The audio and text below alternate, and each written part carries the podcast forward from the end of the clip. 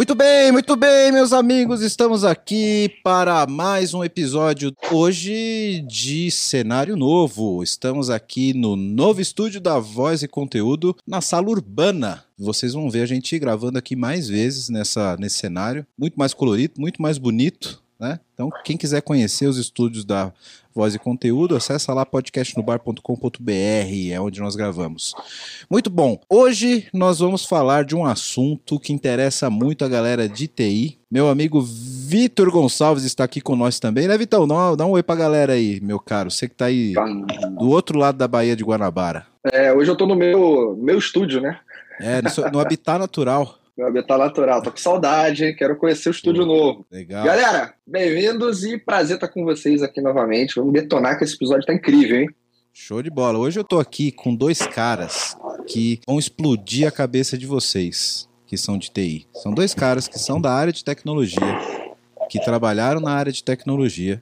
E esses caras largaram esse mundo super tranquilo que nós profissionais de tecnologia temos, sem burnout, sem a vida fácil que, que o profissional de tecnologia leva, para ter uma. A gente vida... só dorme, né, cara? Só dorme. A, gente, a área de tecnologia é. é uma área que é muito tranquila. Esses caras queriam um desafio na vida, queriam um pouco de estresse, um pouco de, de, de complicação, e os caras foram para o meio do mato, certo? Os caras foram trabalhar com agrofloresta. Eu tô aqui com Michel Botan, que é Regenerative Hacker. Dá um oi pra galera aí, Michel. E aí, rapaziada, tudo bem? Prazer aí estar falando com vocês, partilhar um pouquinho dessa jornada inesperada, né, para todo mundo, até para mim, que não planejava isso. Show. Cara, você ter que contar muito essa história aí, que nem eu sei a história inteira ainda, hein? Eu estudei com o Michel na faculdade, é um amigo meu de, de anos aí, e encontrei ele recentemente no, no LinkedIn com um chapéu de palha com Regenerative Hacker no título do LinkedIn. Por isso que ele está aqui para contar essa história. E está aqui com a gente também o Rafael Pena, que também trabalha com Agrofloresta. Dá um oi para a galera, Rafa. Gente, boa noite, tudo bom? Também trabalho com Agrofloresta, também foi uma, uma jornada meio que inesperada, mas acabou, acabou que o caminho foi, foi bom. Legal. Recomendo. Escutem, escutem atentamente o que vamos falar e salvem suas vidas. Cuidado, hein? Já tá faltando gente na área de tecnologia, não fala isso não, velho. Cara. É... Na roça tá faltando mais, pode ter certeza. Bom, vamos lá, pra, pra, pra expli... vamos explicar isso pra galera aqui. Vocês eram da área de tecnologia, certo? O Rafael ele era da área de infraestrutura, vai contar um pouco pra gente qual era a jornada dele, o que, que ele fazia. E o Michel foi dev, teve até startup, né, Michel? Lembro disso, chegou a fazer ter business, é. né? Conta aí, como foi a jornada de vocês? Vocês trabalhavam com tecnologia, o que, que vocês faziam, né?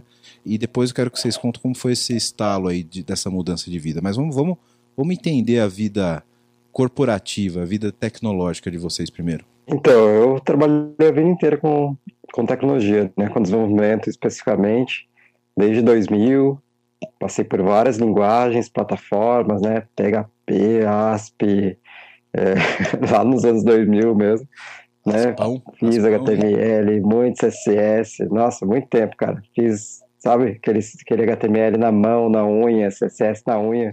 Tables. Quando chegou o CSS foi uma, foi, foi uma inovação, cara, só dessa época, né, da, desse momento da bolha da internet ali.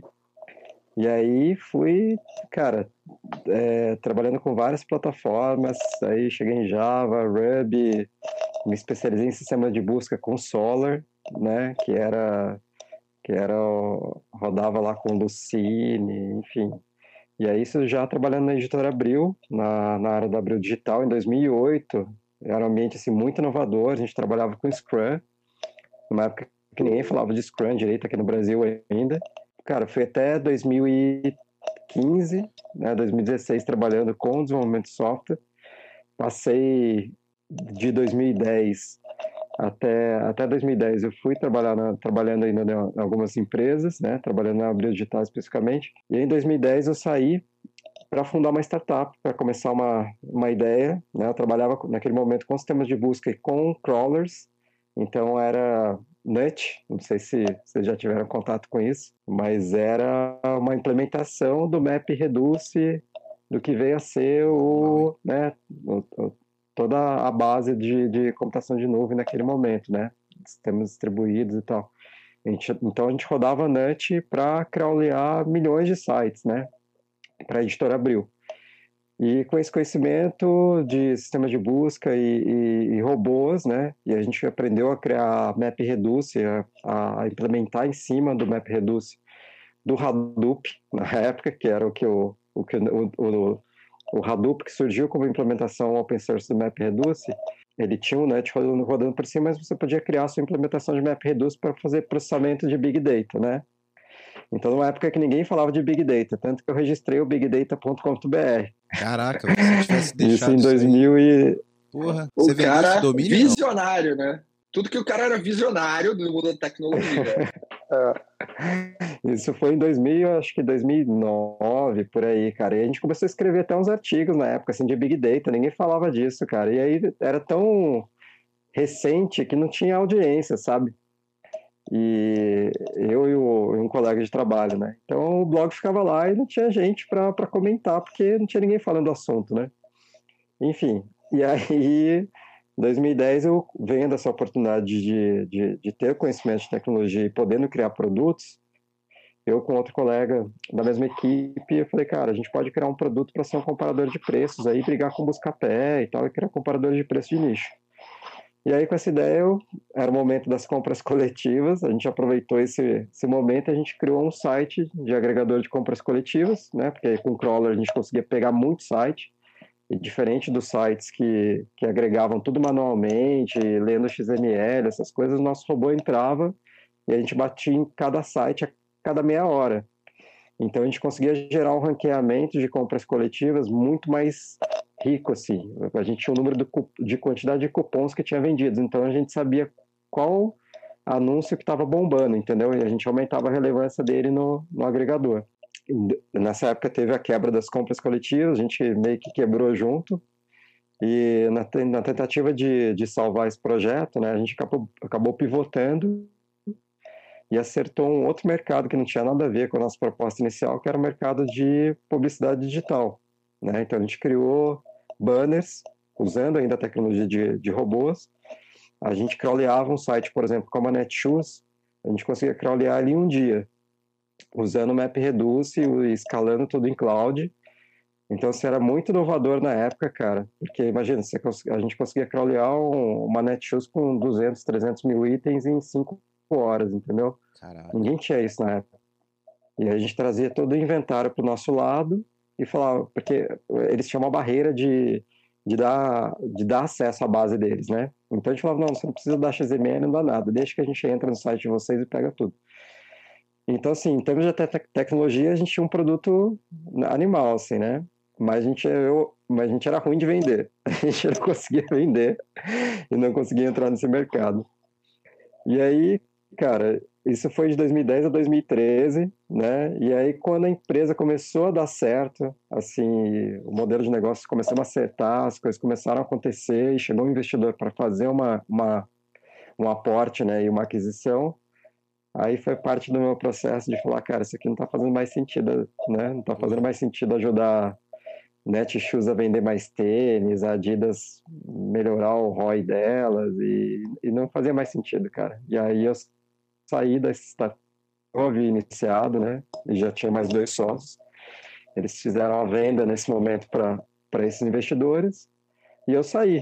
E aí voltei para o mercado, fiquei mais alguns anos no mercado, fui CTO de uma outra empresa e até chegar em 2016 e, e, e, pesquisando esse mundo um pouquinho de agricultura orgânica, tentando descobrir o que, que era isso, idealizando, cara, vou plantar um dia quando eu aposentar ah, sabe, vou vender morango na cidade. E aí eu percebi que podia esperar para contar com essa aposentadoria, né, tardia. Falei, a hora é agora. E aí eu fiz o curso com o Ernst Goethe, que foi onde eu conheci o Rafa lá, e aí foi imediato, cara, né, deu um boom assim na cabeça, eu entendi muita coisa de uma forma sistêmica, assim, do nosso, nosso papel como ser humano no planeta, na vida planetária, dos problemas que a gente vive hoje em termos de civilização e tudo mais, e falei, cara, não faz mais sentido estar ali. Eu tenho que viver outra coisa. E aí, da noite pro dia, eu parei de trabalhar, cara, com, com desenvolvimento, né? Naquele momento ainda eu estava trabalhando remoto para uma startup é, de fora, então eu estava de nômade digital e estava trabalhando com essa galera na Inglaterra e vivendo uma vida ótima, assim, né? Morava lá, de beira para praia, surfava, tinha uma boa vida e larguei e falei, vamos, vamos pro meio do mato, vamos plantar agrofloresta. É isso que eu quero fazer, cara. Cara, segura aí que eu quero, mais ou menos quero que vocês contem essa parte do boom depois. Mas eu quero entender agora a, a, a vida profissional do, do Rafa também. Depois eu quero entender como foi esse momento que vocês literalmente consolidaram o nosso meme de vou largar tudo e vender coco na praia, porque foi quase isso que vocês fizeram, né? Depois vocês explicam esse, esse boom. Rafa, conta aí, meu velho, como é que foi esse teu, esse, essa tua vida pregressa? Cara, então, o Michel contando as paradas dele assim, é, é, engraçado, porque eu acho que a gente nunca teve esse papo, né, Michel? A gente sabe que um era da área de tecnologia, o outro, mas a gente nunca contou um pro outro como que foi, né? E o meu foi, foi mais ou menos assim também. Eu, é, bem, eu pegando um pouco da minha vida mesmo, eu nasci no Rio, e fui, com cinco anos, eu vim morar numa cidade do interior do Espírito Santo, uma cidadezinha de 30 mil habitantes, e fui criado aqui. E aí, na época da faculdade, eu voltei para o Rio. E aí, quando eu voltei para o Rio, já foi um choque, né? Porque é, eu já não estava mais acostumado com aquela pegada de cidade grande e tal. Ia visitar, sempre fui ao Rio visitar os parentes e tal, mas morar era bem diferente. Aí comecei a fazer a faculdade, só que não na área de informática ainda. Minha mãe é arquiteta, e aí eu imaginei que, pô, arquitetura ia ser uma área legal, tal, cresci dentro do escritório de arquitetura, só que a faculdade não, não rolou para mim, não, não, não gostei da faculdade, desencantei. E aí, nisso, meu primo trabalhava num cursinho de informática lá no Rio. E na época era o boom das certificações Microsoft, a galera fazendo, tirando certificação para conseguir emprego, pá. E ele trabalhava num desses cursinhos que preparavam para a certificação Microsoft. E aí, trocando ideia tal, um dia ele chegou e falou: pô, meu irmão, você vai largar mesmo, por que, que você não vem para a área de informática? Tem uma porrada de. E, e foi a minha segunda opção vestibular. Se eu não passasse por arquitetura, é, minha segunda opção era informática. E aí eu fui. Aí comecei a trabalhar nesse curso é, em troca dos cursos. Eu, eu preparava as salas, formatava computador tal. Em troca, o cara deixava assistir o curso que eu quisesse. Então, isso me deu uma, uma vantagem competitiva, porque com, sem estar no mercado trabalhando efetivamente, eu tinha um puta de um laboratório, porque eram quatro, cinco salas de aula com 30 computadores cada. Então, eu montava as minhas redes, eu fazia tudo ali. E enquanto não estava rolando aula, enquanto eu estava preparando, testava todas aquelas questões de pô, é, sistemas de, de diretório e tal, tudo aquilo sem, é, sem gastar nada, com uma, porra, uma, toda uma infraestrutura para mim, e depois eu ainda tinha as aulas com a galera foda lá do Rio e tal, então é, para mim foi um, foi, eu ganhei é, conhecimento muito rápido então, num curto espaço de tempo, em seis meses, eu estava entrando numa consultoria, mas já como consultor. E aí trabalhei mais um pouco nessa consultoria. É, era na época, não sei se vocês lembram, ou se a galera trabalha com isso. Era um Citrix Meta, Metaframe, era um, um servidor de terminal que capturava a tela tal, e era um, o boom da época também, porque economizava a banda de rede de forma absurda tal. E aí comecei a trabalhar com aquilo ali, depois eu saí dali, surgiu uma oportunidade de trabalhar na, numa equipe de suporte na Petrobras. E aí eu falei, porra, então é isso, eu acho que eu vou para Petrobras, vai ser aquilo ali, e como terceirizado, né, nessa época. E, e aí eu fiquei 12 anos trabalhando na Petrobras, saí de, é, do, do piso da, do, da minha equipe, né, do cargo mais baixo da minha equipe, até chegar a coordenador de equipe. E trabalhando, e, a, e o, minha especialidade aí mudou, eu comecei a dar suporte a, armazenamento de dados, a, a histórias é, de grande porte. E passei 12 anos ali trabalhando naquela pegada de CPD, dando suporte CPD, que é aquilo que negócio que não dá problema, que é não, é super tranquilo. Não mexe com a cabeça das pessoas, não dá burnout, é, nada, de boa. Exatamente, tranquilo. As janelas de manutenção são super largas, você pode Sim. trabalhar à vontade. Não tem chamado, chamado pegando fogo. Eu vou te dizer que eu ainda tinha uma vantagem. Como eu trabalhava no centro de pesquisas da Petrobras, o centro de pesquisa eu falo que ele tem uma pegada totalmente diferente. Porque uma coisa é separar uma refinaria a outra é você parar um cientista, sacou? O cientista tá. Pô, se ele não tiver ali, ele tá tocando outra coisa. Era uma pegada diferente. Tá lendo um livro, Mas, é, é outro ritmo, né? É, é outro ritmo. Os projetos não são de 15 dias, são de seis meses a um ano. Então, assim, tem outra pegada. Mas, assim, é, tem toda aquela responsabilidade de você estar tá lidando com grandes orçamentos. Com... E como era uma equipe que dava suporte primeiro, quando a gente começou, tinha umas 4 mil pessoas trabalhando, depois tinham 6 mil pessoas. Então, assim, é, e a gente, essa equipe, ela provia soluções para esses pesquisadores. Então, o cara estava imaginando um negócio lá na cabeça dele, falou, cara, eu preciso fazer isso, isso e isso. Aí a gente chegava como é, provia uma solução de infraestrutura para aquele cara imaginavam, né? Então você tinha que conhecer um pouco da área de negócio de cada um. Hoje é tudo separado, né? Eu vejo a galera falando, não, precisamos de um analista de negócios, disso, disso, disso. Aí precisamos de um analista de infraestrutura, precisamos de um dev. Hoje o cara faz tudo num cara só, sacou? A gente tinha uma equipe para fazer isso. E foi muito nessa pegada que eu me toquei, sacou? Na, nessa época, quando eu comecei a ver esse movimento, eu me toquei que aquilo ali tinha um meio, um, um fim, sacou? Estava caminhando para uma. Era uma carreira muito promissora, que todo mundo ganhava muito dinheiro. É, mas eu comecei a me tocar que eu falei, porra, bicho, isso aí tem um fim. Tá caminhando para um final, sacou? Porque todo mundo fala que tem um déficit na área de TI, de profissional, tal, que não sei o quê. Mas acontece é o seguinte: é porque tem um boom de informação muito grande.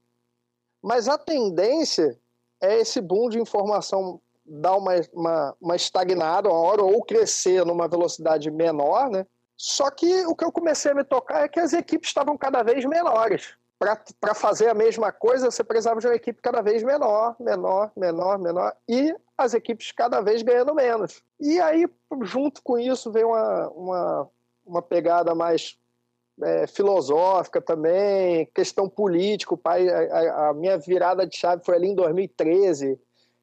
Eu me envolvi muito naquelas questões das manifestações ali, estava puto com tudo, aquela, aquela coisa.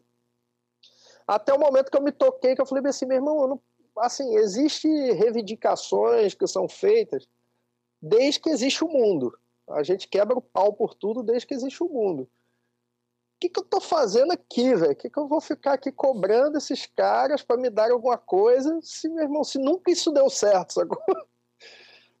Aí eu comecei a me tocar que eu falei, porra, bicho, isso é uma remada meio esquisita. Aí, aí a, a pergunta que, é, que eu falo, é, trabalhar no centro de pesquisa foi legal por isso. Eu, eu não foquei no problema, eu falei, vou focar na solução. Eu não posso depender desses caras, como é que faz? Eu não posso depender de ficar na rua gritando, reclamando, pedindo mais isso, mais aquilo. Como é que faz então? Aí eu cheguei na reflexão do Michel, que eu falei que aí as coisas começam a ficar parecidas, e aí você é, se olha no espelho, né? Eu falei, cara, a única coisa que é essencial nessa vida é alimento. A gente, meu irmão, o resto é supérfluo. No, quando, você, quando você faz uma visão radical da coisa, você olha e fala assim, cara, o que, é que eu preciso para viver? Água e comida e ar. O resto a gente vai agregando de acordo com o que pode agregar. E na real, a gente, na, na, naquela correria do dia a dia, você não vê isso. Você chega e fala, pô, não, tem boleto, aluguel, ou a prestação do carro, a escola das crianças. Você vai fazendo uma bola de neve e que você não consegue enxergar mais nada. Você só quer trabalhar para focar naquilo ali e, meu irmão, pingar um dinheiro na tua conta no final do mês para você conseguir arcar com essas, com essas coisas. Ou, aí eu comecei a me tocar, falei, cara, isso é uma, uma viagem, a gente tá aqui remando, remando, remando e não tá chegando a lugar nenhum. Ô, Rafa, aí começou a minha virada. Fazer uma pergunta que antes de vocês começarem a chegar nessa, nessa virada, até pedindo a força aqui do Vitão, que é o cara que conhece melhor desse assunto do, do que qualquer um de nós aqui. Quando a gente fala em, muito em, em, em, TI, em projetos, transformação digital, etc., tenho certeza que o Vitor usa essa palavra pelo menos umas três, quatro vezes por dia nas palestras, no, nas dinâmicas que ele dá. A gente fala muito uma parada chamada propósito. Então, essa questão do, do, do propósito, ela é muito clara no, no, na história que vocês estão contando para a gente, que em determinado momento, naquela construção de carreira, naquela evolução que vocês vinham tendo, aquilo passou a não fazer mais sentido, né? Não, não, não ter mais o propósito que vocês tinham no começo, né? O, ficou muito claro quando o Michel falou, cara, porra, não tô aqui mais para fazer a Netshoes ainda mais tênis, né?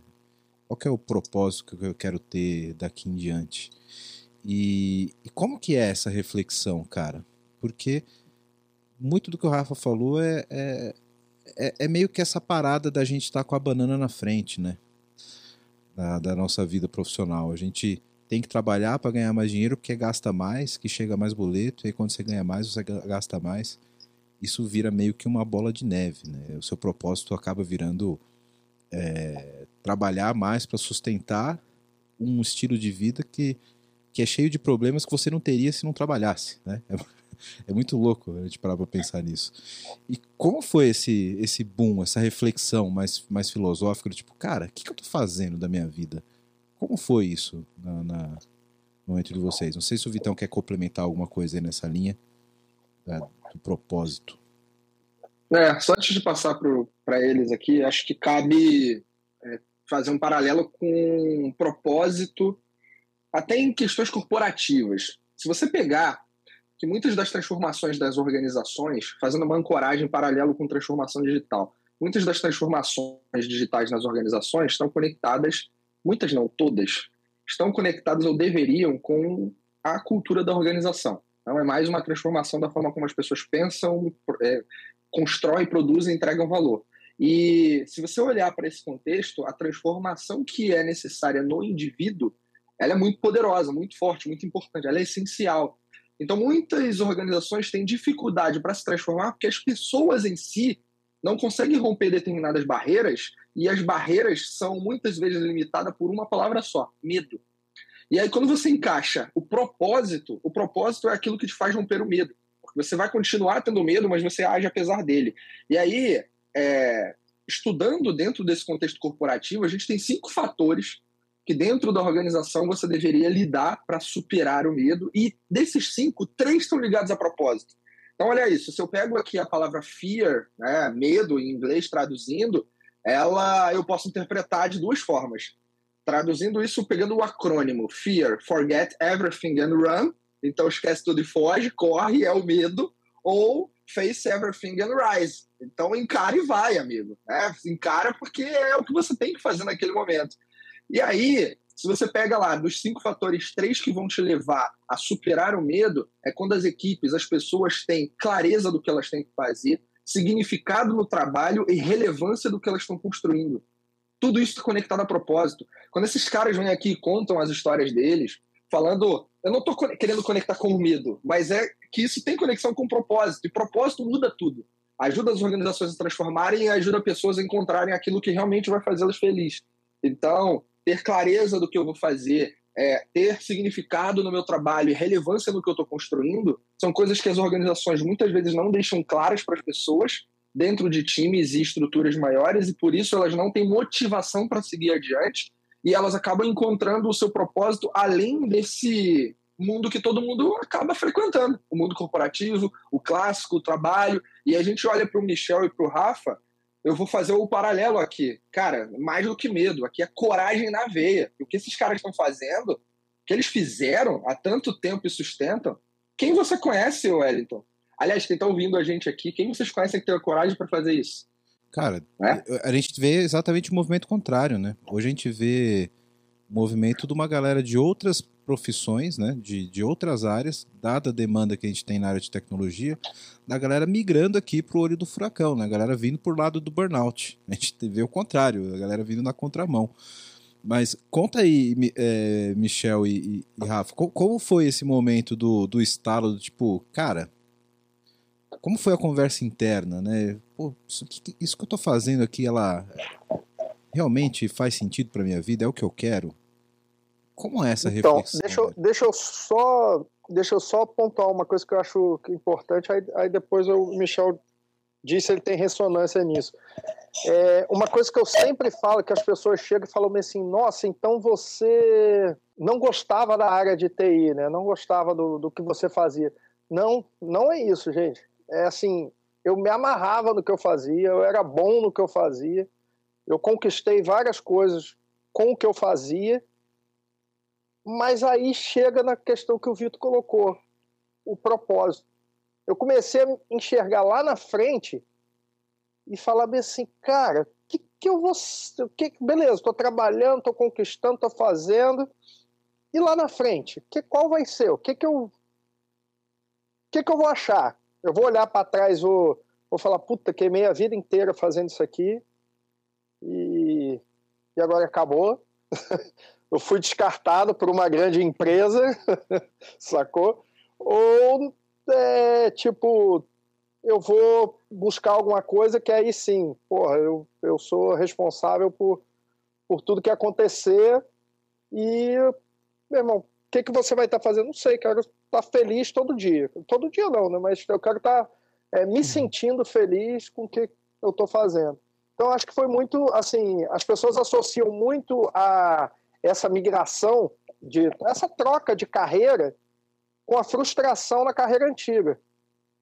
E não é verdade. No meu caso, não foi verdade. Eu, eu é uma área que eu gosto, que eu acompanho um pouco ainda, não entro em detalhes, mas assim, eu gosto de saber o que está acontecendo na área, do que, quais são as evoluções, para onde está indo.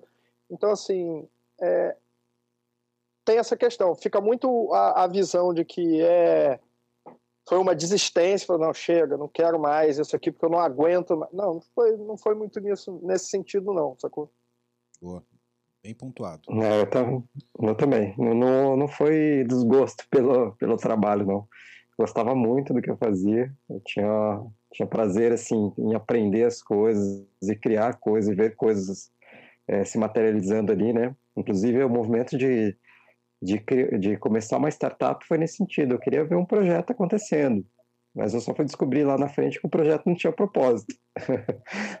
no final, a gente acabou criando os banners que seguem vocês aí pela internet até vocês comprarem, né, o produto. Porra, foi você, esse, A gente foi pioneiro no Brasil, né? É, tem esse karma aí. Né? A gente criou o, o, primeiro software, vamos dizer, brasileiro que fazia isso, né? A tecnologia já era americana e tal, já tinha vários países, mas não tinha um software, vamos dizer, nacionalizado. E a gente fez aqui é, tanto que a gente conseguiu fazer um software muito bem feito que foi. É, depois a, a, empresa acabou comprando um concorrente que tinha feito um software que não era escalável e a conta não fechava. Então, assim, isso era muito legal, cara. Mas é, não tinha propósito. Não tinha propósito. E ao mesmo tempo que eu estava me conectando bastante com o budismo meditando bastante, né, ao longo de alguns anos, é, isso foi me trazendo uma clareza para ver o que, que fazia sentido para minha vida. E aí você começa a se questionar muita coisa, né? O que, que é, o que, que faz sentido para você agora, né? O que, que realmente tem valor, né? E ao mesmo tempo, né, a, a percepção daquele momento não é mesmo, no, os questionamentos daquele momento não são os questionamentos de hoje. Hoje eu acho que são muito mais profundos ainda mais, mais, mais difíceis até de elaborar aqui rapidamente. Mas naquele momento, uma das coisas que me motivou foi o questionamento sobre liberdade, sobre o que é de fato ser livre, sabe? Como que, que a gente pode ser livre se a gente depende totalmente de um sistema que nos provê através do financeiro o nosso alimento, a água e tudo mais essencial que a gente precisa para viver. E eu percebi que, cara, eu precisava ter autonomia sobre o que era mais fundamental na minha vida. Porque se amanhã eu não quisesse trabalhar com TI, ou eu não quisesse pertencer a essa realidade do jeito que ela é, eu precisava ter autonomia, resiliência e o mínimo de, de, de capacidade de ser responsável por esses recursos mais essenciais para minha vida. E aí que eu falei, cara, que é comida. eu tenho que plantar minha comida, eu tenho que saber a comida.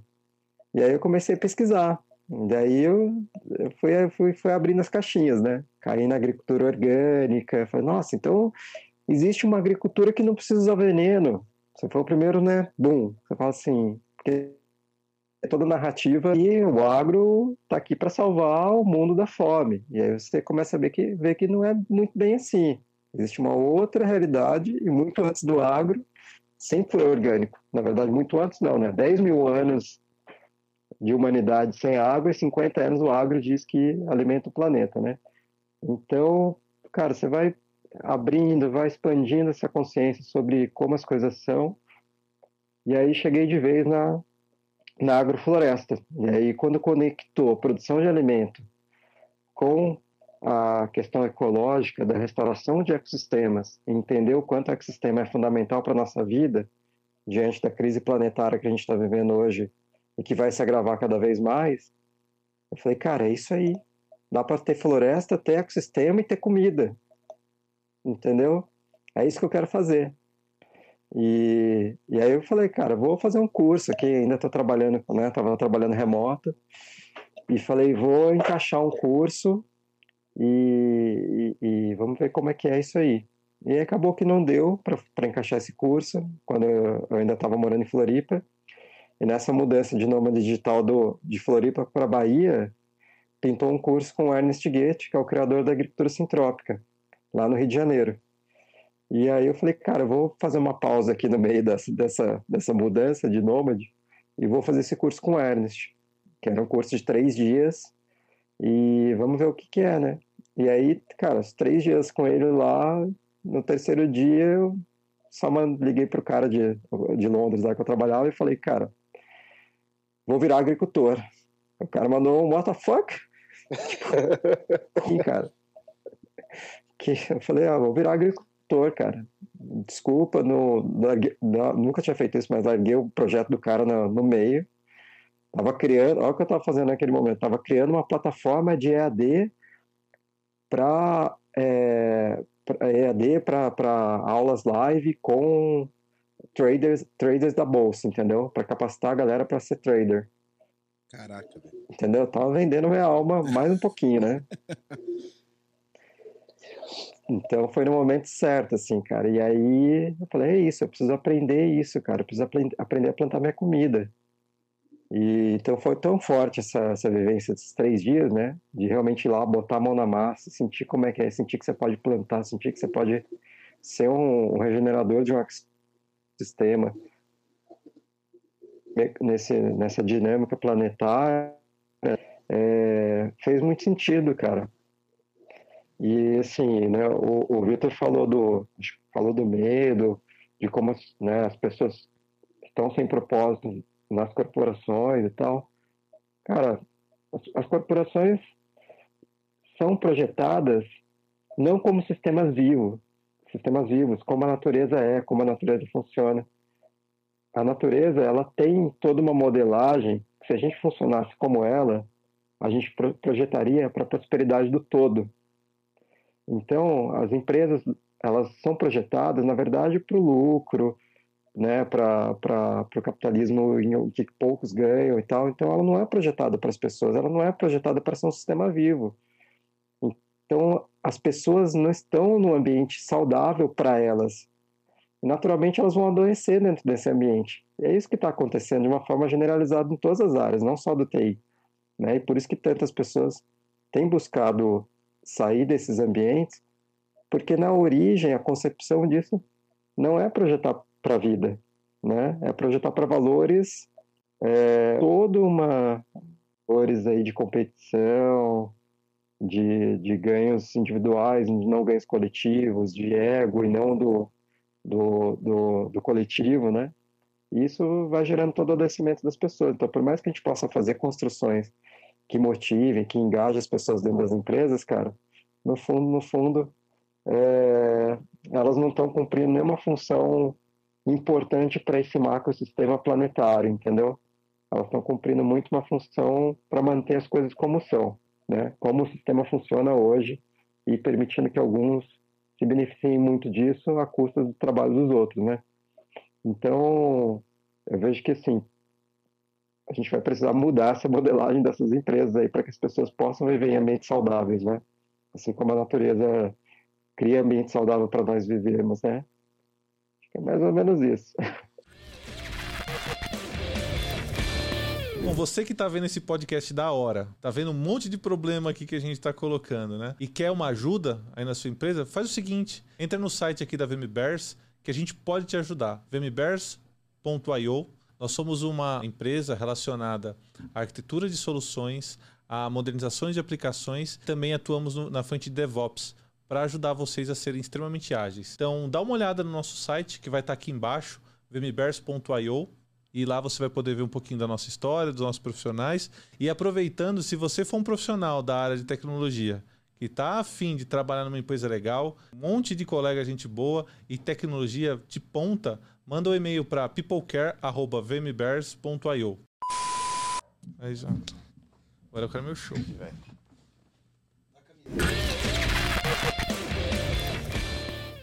Uma, coisa que, que eu acho muito curioso nesse processo de transformação interna, né, que vocês passaram de rever os próprios conceitos e propósito de vida, é assim como o Victor falou da propósito dessas empresas querem se transformar, etc, com outro viés, como, como o Michel disse bem agora, né?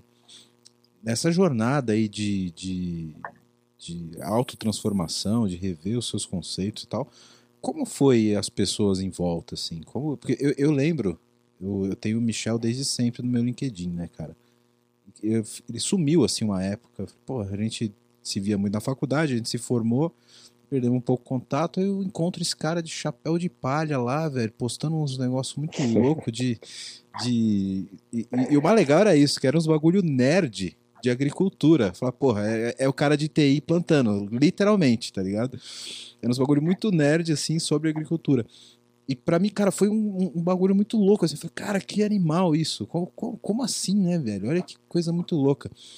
Como foi o entorno de vocês? Como as pessoas falaram, cara, o que você tá fazendo, mano? Você vai largar teu emprego, tua função, e você vai plantar mandioca? Sei lá, não sei se é mandioca que vocês comem aí, viu, Michel? Mas. Também, também. você vai sair, cara, você vai deixar de escrever código para plantar mandioca. Como, como foi isso? Conta um pouco do, do da reação das pessoas, como as pessoas é, enxergam isso, porque a sociedade ainda é muito focada em, em, em medir o sucesso pelo dinheiro, né? E pela posição, etc. E vocês tiveram um caminho contrário. E vocês, literalmente, eu vejo na expressão de vocês que vocês são pessoas muito mais felizes hoje então, na concepção de sucesso, vocês hoje são pessoas com mais sucesso do que antes, né? A régua é diferente, mas a sociedade ainda vê de uma forma diferente disso, né? Como foi isso na, na, na transição de vocês? Como o mundo reagiu em torno de vocês? Bom, então, eu vou, vou, vou falar, assim, porque esse é um assunto que eu gosto. É, um, é, um, é uma abordagem que as pessoas sempre fazem, sempre perguntam. E eu acho que essa é a primeira transformação. Essa é, é, é, o que o Michel falou. É a primeira liberdade que você conquista é a liberdade de não se importar com a opinião dos outros, sacou? Então, assim, é aquela liberdade que você fala assim, cara, tá aí, eu vou largar isso aqui, minha vidinha confortável, e vou para uma fazenda plantar. Aí os caras, a primeira pergunta que a gente fala, pô, e quanto que você vai ganhar? Qual que é o bônus? E assim. Não, sacou? É, tem essa pegada, porque a régua é a financeira. Mas aí quando você fala assim, não, não, vou ganhar nada, vou passar nove meses lá, vou passar. Não, na verdade eu não fui para ficar nove meses, eu fiz o mesmo esquema do Michel, fui para passar três dias, é, fiz um curso de três dias lá com Ernest Goethe e tal, e quando é, terminou esse curso, eu falei, pô, vem cá, como é que fica isso aqui depois? as áreas que a gente fez no curso. Ela falou, não, a gente vai dar manutenção, tal, tem uns voluntários. Eu falei, como que faz para ser voluntário aí? Então, quando eu fiz, quando eu realmente saí da área e fui para essa fazenda, eu fui como voluntário ainda. Isso bugou a cabeça das pessoas de um jeito que falou, cara, como assim, cara? Você vai viver de quê? Só que assim, eu tinha me preparado, eu fiz um. Eu fiz uma estratégia de fuga, eu não saí correndo, sacou? eu não, não saí. Eu, em 2013, que rolou aquela, aquela catarse coletiva lá, na, na lá no, nos protestos no Rio, eu ali eu decidi que eu tinha que mudar alguma coisa. E quando eu decidi que tinha que mudar alguma coisa, eu falei, meio, a única a liberdade, para eu conquistar essa liberdade, eu preciso ter um astro. Então ali eu mudei meu estilo de vida. Eu já gastava pouco, já, já sempre fui um cara é, não muito consumista. Mas aí ali eu dei uma enxugada na minha vida e comecei a guardar grana e pegar esse dinheiro, investir. Aí quando eu vendi um apartamento ali foi foi eu comecei a pegar essa grana e em vez de eu comprar um apartamento, eu aluguei um e peguei essa grana do apartamento e fui é, investir e aí esse, eu consegui fazer esse dinheiro render e tal. Então ali em 2015, quando teve uma renovação de contrato, que as pessoas vieram que era auge da crise da Petrobras, auge o Brasil porra pegando fogo, os caras viraram e falaram: não, não, a gente precisa é, enxugar a equipe, reduzir o salário de todo mundo, porque o Brasil está em crise. Aí eu bati na mesa e falei: não, cara, em crise a gente está desde 1500. Então vamos fazer o seguinte. Pô, eu não fiz nada para essa crise acontecer, sacou, velho? Eu acordo todo dia, trabalho todo dia, tô aqui, meu irmão, na função. Eu não, não sou responsável por essa porra. Eu não vou pagar a conta. não, não vai ser no meu, no meu lombo que vai estar lá esse chicote, sacou? Eu falei, não, então beleza, cara, vocês têm que reduzir equipe. Aí eu ia ficar, ia passar de uma equipe de 22 pessoas para uma equipe de 16 e a galera, quem perdeu menos, ia perder 30 e poucos por cento do salário. Aí eu falei, vocês querem que eu coordene isso? Qual é a motivação dessa galera, meu? A motivação é, pô, graças a Deus fiquei com o emprego? Meu irmão, isso não motiva ninguém é, nem, nem um mês. Os caras, não, mas a gente conta com você. Eu falei, não conta não, cara. Desculpa, mas por esse salário aí você não conta comigo não. Aí ali eu cheguei à conclusão, falei, cara, daqui é ladeira abaixo, a, a pega, o mercado mudou, vai ser isso que vai acontecer. Eu falei, eu acho que agora é a hora. Aí dali eu desencanei, não procurei mais, falei, não, não vou, não vou me alocar em outro Não aceitei a proposta de renovação, falei, não vou me, não vou me alocar em outro canto. Terminei o projeto lá, acabou o projeto. Aí eu comecei, e o Michel falando agora da, Pô, eu falei, não, eu cheguei à mesma conclusão que ele, o importante é alimento. Quando eu cheguei à conclusão que o importante é alimento, falei, tá, então como produz alimento? Como é que planta? Aí, beleza, é assim, tem várias, vários tipos de agricultura, todas elas fazem... Pô, orgânica. Tive a mesma conclusão que o Michel. Falei, não, pô, agricultura orgânica, tal, é maneiro. Aí comecei a me aprofundar, vi que a orgânica também não era assim, tinham umas deficiências, é, usa muito insumo, mesmo que insumo natural tem um aporte grande de insumo. Eu falei, pô, mas tem que ter um jeito diferente. E aí cheguei na agricultura sintrópica. Quando eu falei em volta, mesmo, aí a galera surtou, falou, que história é essa, velho? Minha mãe mandou meu irmão me ligar, falou, liga pro teu irmão que teu irmão tá ficando maluco. Aí meu irmão me ligou, troquei uma ideia de meia hora com ele, ele ligou pra minha mãe e falou, mãe, maluco tá a gente, a Rafa tá certo. então, assim, foi isso. E aí eu fui nesse curso, apareceu a oportunidade de fazer esse curso. Eu fui para ficar três dias. E aí fiquei nove meses lá como voluntário, aprendendo, tocando as paradas lá e, e rolou, e foi legal, foi, foi, foi uma experiência única, assim. E também, e aí eu trouxe muita coisa da área de TI naquele sentido que eu contei no início, que o o curso que eu fiz lá no início, eu troquei trabalho por aprendizado. E dessa vez eu usei a mesma estratégia. Eu troquei trabalho com aprendizado com, com, porra, com os melhores do país, sacou? A gente, o, a, a fazenda onde a gente estava naquele momento, naquela hora, estavam os melhores agroflorestores do país trabalhando juntos naquele projeto. Então, quando rolou, eu falei, putz, é aqui, cara, eu tô vendo um filme vai dar certo porque eu tô vendo um filme. é, esse filme já passou na minha vida na área de TI. E aí todo mundo que vinha falar comigo foi, cara, relaxa, tá tudo certo. É, vai, vai dar certo, fica tranquilo. E, mas as pessoas assustam demais e rolam um preconceito de tipo olhar. Só que aí hoje, quando pô, eu tô, tô bronzeado hoje porque eu fui à praia na quinta-feira tal. Boa. Saí, fui a... Vai matar todo mundo da TI de, de inveja agora. Não, aí, pô, eu começo, eu posto uma foto no Instagram, eu começo a receber um ser bombardeado. Né? Eu falei, caralho, o que, que você tá fazendo, cara? Você quer matar a gente, pô? Me deixa minha vida em paz aqui, porque não sei o que eu falei, meu irmão, vocês têm que sair fora disso aí, filho. A vida é isso aqui, viver é isso aqui, cara. Isso aí vocês estão trocando tempo por moedinha que vocês estão gastando para pagar o resto. Sacou? Então, meu irmão, viver isso aqui. Então, acho que as pessoas demoram a se tocar. Aí, quando elas se tocam, existe o medo. Aí, quando elas esbarram na opinião dos outros, elas travam e voltam para dentro da, da jaula, sacou? Quando o nego chega e fala, ó, oh, vai dar errado, isso aí é uma furada, você não vai ganhar dinheiro com isso, você vai ficar sem dinheiro, você vai ficar. Também é verdade, tá? Não tem glamour nenhum na agricultura também, não, tá? Depois Mas... eu quero que vocês falem um pouco sobre isso, como que é essa nova vida. É, eu tô louco para entender aqui o que é essa agricultura sintrópica, tá? Eu já tô aqui curioso.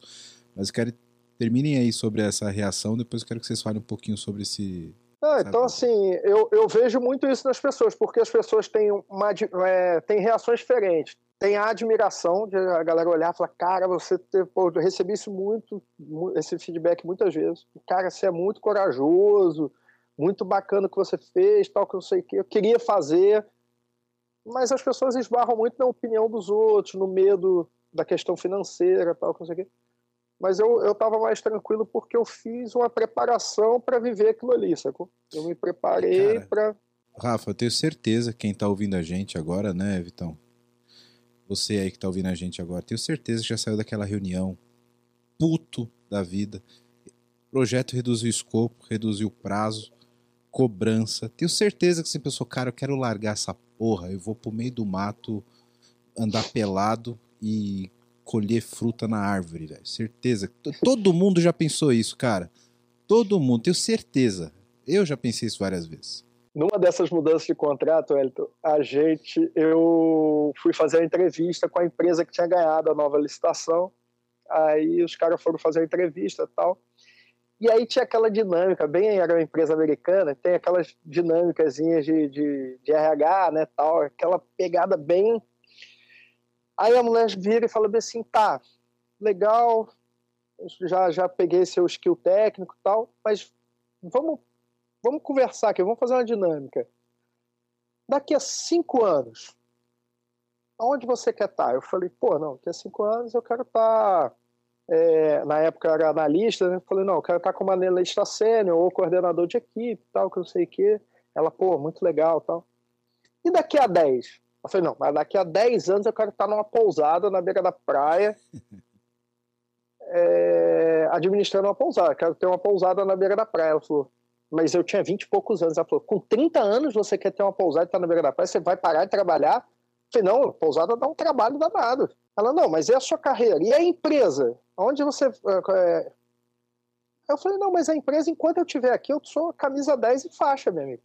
Eu vou trabalhar pra caralho pra vocês. Agora, a minha vida, o que eu quero fazer do meu futuro, não, isso aí vocês nunca vão ter dormido sobre isso aí, não. Aí a mulher ficou me olhando, mas indignada, putaça. Ela olhou assim, falou, como assim? 10 anos é um prazo muito curto de tempo. A empresa conta com vocês. Acabou que eles ficaram dois anos no contrato e saíram. Pois é, eu queria 10. Pô, né? Queria 10. Mas eu falo, cara, eu já tinha esse propósito, assim, de, de um dia é, sair, mas para viver uma vida mais tranquila, sabe? Eu queria colocar um ponto aqui rapidinho, o El, que bom, primeiro que esse comentário, essa vivência que você teve aqui, Rafa, é, é engraçado, né? É engraçado entre aspas, porque tu vai e tu coloca com sinceridade o que tu projeta para tua vida e o outro tá incomodado com a tua sinceridade, com a tua perspectiva. Isso é uma parada meio surreal, mas indo para um outro, um outro caminho. Eu acho que vocês estão trazendo vários pontos aqui que me levam, e eu acredito também para o Wellington e para quem está nos acompanhando, a reflexões, inspirações. É, não significa que necessariamente eu, Wellington, quem está aqui, vai pegar da noite para o dia vai virar a chave. E aí é que entra o ponto, porque o virar a chave pode ter sido para vocês de um jeito que foi da noite para o dia, mas não necessariamente. Eu não vou nem dizer que pode ser assim, mas para algumas pessoas não vai ser assim. E é melhor que não seja. Porque às vezes o cara tem filho, é casado, tem todo um contexto familiar que é complexo ele virar e tomar uma decisão dessa. Isso seria até egoísmo, porque ele tem um contexto familiar ali para lidar. Qual a opinião de vocês sobre esse ponto, né? Porque uma, se torna uma bola mais complexa. Fala aí, Michel. Vou deixar você falar porque. Então, eu recebo pessoas hoje aqui no nosso espaço, né? É, a gente tem uma oficina há duas semanas de bioconstrução e vieram sete pessoas. É, veio uma família completa que está todo mundo querendo fazer a virada. A mãe, o pai, as crianças e todo mundo quer sair da cidade. Eles não trabalham com TI e as sete pessoas, coincidentemente, que vieram, é, não eram, não eram um grupo com foco em transição para o campo, mas os sete estão em transição para o campo. E tinha, é, tinha uma tatuadora, tinha uma mulher que trabalha no corporativo ainda, acho que era RH, tinha uma, uma outra que acho que era financeira, a outra era bancária, tinha acabado de pedir demissão, o cara trabalhava no buffet. Então, assim, das mais diversas áreas, as pessoas estão percebendo hoje que, que é o que o Rafa falou. Talvez a vida na cidade não é vida, cara. Talvez a vida da cidade não é viver de fato, né? E quando a gente olha até para a perspectiva do indígena, né, de vários povos indígenas, existe o conceito do bem viver, que vem principalmente dos povos andinos, né? Então, o bem viver, ele traz esse questionamento do que, que é viver de fato. E para nós, eu acho, o Rafa deve, deve, partilhar disso, é ter uma boa comida, ter uma boa água, ter o tempo do nosso descanso, do, do, de cantar, de dançar, né? Viver num outro ritmo e não ser escravo do trabalho. E é isso que está provocando muito esse questionamento nas pessoas e, e elas estão buscando é, fazer uma transição mais suave, né? Porque a minha transição foi bem rápida, como muitas coisas da minha vida, se eu faço uma virada rápida, mas as pessoas estão buscando essa transição mais, mais preparadas e, e eu sempre recomendo que seja assim, né?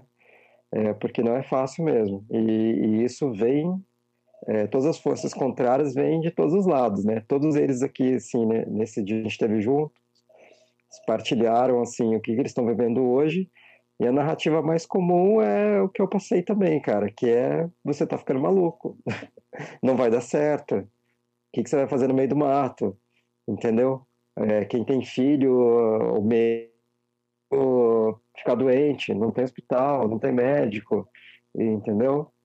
Vai viver do quê? Como que você vai ganhar dinheiro? Então, todos esses, esses questionamentos que as pessoas colocam são válidos, né? São medo, medos que elas, que elas têm pelo desconhecimento que elas têm da, das oportunidades que existem também fora da cidade, mas é, acabam sendo bloqueio para as pessoas que querem fazer a transição, sabe? E no meu, no meu momento assim de transição eu tive que ignorar bastante essas essas falas, né? Principalmente de pessoas da família e tal, e me afastar um pouquinho mesmo porque a ideia era que o Michel ficou maluco, né, cara? É, o Michel, eu, na verdade, eu não fiquei maluco. Na verdade, eu, eu, eu, eu acho que eu adquiri outra consciência. Eu comecei a perceber coisas que eu não percebia, né? Mas não dava para explicar isso para as pessoas. E aí elas achavam que, pô, eu ia para o meio do mato como uma forma de me isolar, uma forma de, de não querer, de estar tá evitando o trabalho verdade, a vida no campo dá muito mais trabalho, mas muito mais trabalho. Eu trabalho muito mais hoje do que na minha época de startup. Na época de startup, eu trabalhava muito. e muito, eu trabalhava muito mais do que na época que eu era funcionário. E hoje eu trabalho muito mais, mas não é a vida que eu quero ter também, né? É, de estar trabalhando dessa forma. Mas, então é isso, sabe? É, é, eu acho que agora, nesse momento, principalmente pós-pandemia, ou durante a pandemia, teve esse boom de, de déficit de natureza, as pessoas buscaram a natureza, né? A gente tem Airbnb aqui e a gente recebeu muito Airbnb nesse período, a gente estava praticamente o tempo todo lotado, porque a galera estava buscando estar na natureza, e aí quando a pessoa está na natureza, dá para eu estar aqui, trabalhar aqui e ter, essa, e, e, e ter essa qualidade de vida, começou a fazer muita gente questionar a vida na cidade, né? E, e começou esse movimento muito forte que está sendo chamado de novos rurais, né? Que é a galera que está saindo da cidade, campo, trabalhando remoto, ou está indo morar no campo de fato para viver do campo. Então esse movimento ficou muito forte e a gente que era maluco lá cinco anos atrás, hoje em dia está virando uma referência para quem está querendo fazer a transição para o campo, né? Por quê? Porque a gente já está meio calejado de fato, assim, né, as mãos e tudo mais, com os erros, com os aprendizados que a gente teve, porque também não é fácil estar aqui, né? Não é porque se a gente queria ter a responsabilidade de plantar a própria comida, que a gente é responsável por muito mais, né? Pela nossa água, nossa energia, as nossas construções. Você não, não é como viver na cidade que você tem tudo à sua disposição na forma de serviço, né? Ontem mesmo eu tive quebrando concreto o dia inteiro. Por quê? Porque não tem mão de obra entendeu? Não tem mão de obra. Vocês acham que tem não tem mão de obra porque vocês não moram na roça ainda. Aqui não tem mão de obra, cara. A, a então, é maior ainda aí, né? Nossa, aqui é, é faça você mesmo o tempo todo, cara. Ô, Michel. Se você não fizer, se você não. O, o, o que eu ia colocar aqui, ó, em cima disso que você está falando, né? O que me bate até como uma inspiração é, é que vocês escolheram um estilo de vida em um dado momento. E aí acho que é esse o ponto. Porque se eu faço uma relação comparativa, óbvio, cada situação com as suas proporções e desafios, né, e, e propósitos e motivos, mas pega o cara que é vegano, por exemplo, e de repente ele, ele, na verdade não, pega uma pessoa que come carne, aí ela casa com uma outra pessoa que come carne, aí de repente a pessoa com quem você casou fala assim, vou virar vegano. Cara, se isso já é motivo de briga, discussão, isso já está conectado com uma situação que às vezes é. Não é só o optar porque é mais saudável, menos saudável ou qualquer outra questão. Isso é um estilo de vida também, isso tem valores associados. E aí, quando você faz uma virada tão grande quanto essa que vocês fizeram, isso é um, é um conjunto de acordos quando você tem determinadas pessoas que você não pode ignorar. Tem gente que eu vejo essa vida e fala assim, Dani, eu vou trazer um exemplo para vocês meu, o Wellington sabe. Cara, eu era. Eu não, vou, eu não, não era obeso, mas eu estava bem acima do peso. Eu tive um problema de saúde no passado. E eu decidi fazer uma mudança. Fiz uma virada. Comecei a me alimentar saudável, treino e tal. E tenho hoje um estilo de vida totalmente saudável. Não é fitness. Não é tomar Coca-Cola zero. É tomar suco de laranja sem açúcar, sacou? É saudável, de verdade. E aí, é, tem gente que fala assim, porra, que bobeira! Ah, que palhaçada! Come aqui um hambúrguerzinho, come um cachorro quente. Essas pessoas eu me afastei. Então, e, e assim, sem dó, sem dó, sem nenhuma dor. Porque para algumas pessoas é mais fácil a gente dizer não. Por mais que elas sejam parentes, por mais que elas sejam até alguns amigos. Mas, cara, se você tem um filho, se você é casado, isso é muito difícil. Então, é, eu imagino me colocando no lugar de vocês, né? O quão complexo é, numa relação familiar, tomar uma decisão como essa para estabelecer um estilo de vida. E que para as pessoas que aqui nos escutem, não saiam fazendo disrupções e falando assim: ah, vou terminar com a minha esposa, meu marido e tal, e agora eu vou virar, vou morar no meio lá da, da floresta e é isso. Talvez a pessoa tenha decida, né? Isso é um problema dela. Mas, cara, isso pode ser parte de um plano, pode ser parte de uma transição, pode ser parte de uma sensibilização, Pode ser parte de consumir conteúdos que esses caras produzem. E assim vai, né? É, eu acho que é uma consciência que chega, né? Não é só essa consciência de, de, de transição de vida, pode ser para qualquer assunto, né? É o fluxo da vida. Quando alguma coisa muda, muda e as coisas não vão ficar como são, né? Então, é, é, se uma pessoa, acho que tem se despertar é, para viver no campo, por qualquer motivação que ela tenha, e, e você está num relacionamento e tem uma família envolvida nisso, claro que o, o ideal é conseguir fazer isso de uma forma que todos fiquem bem, né?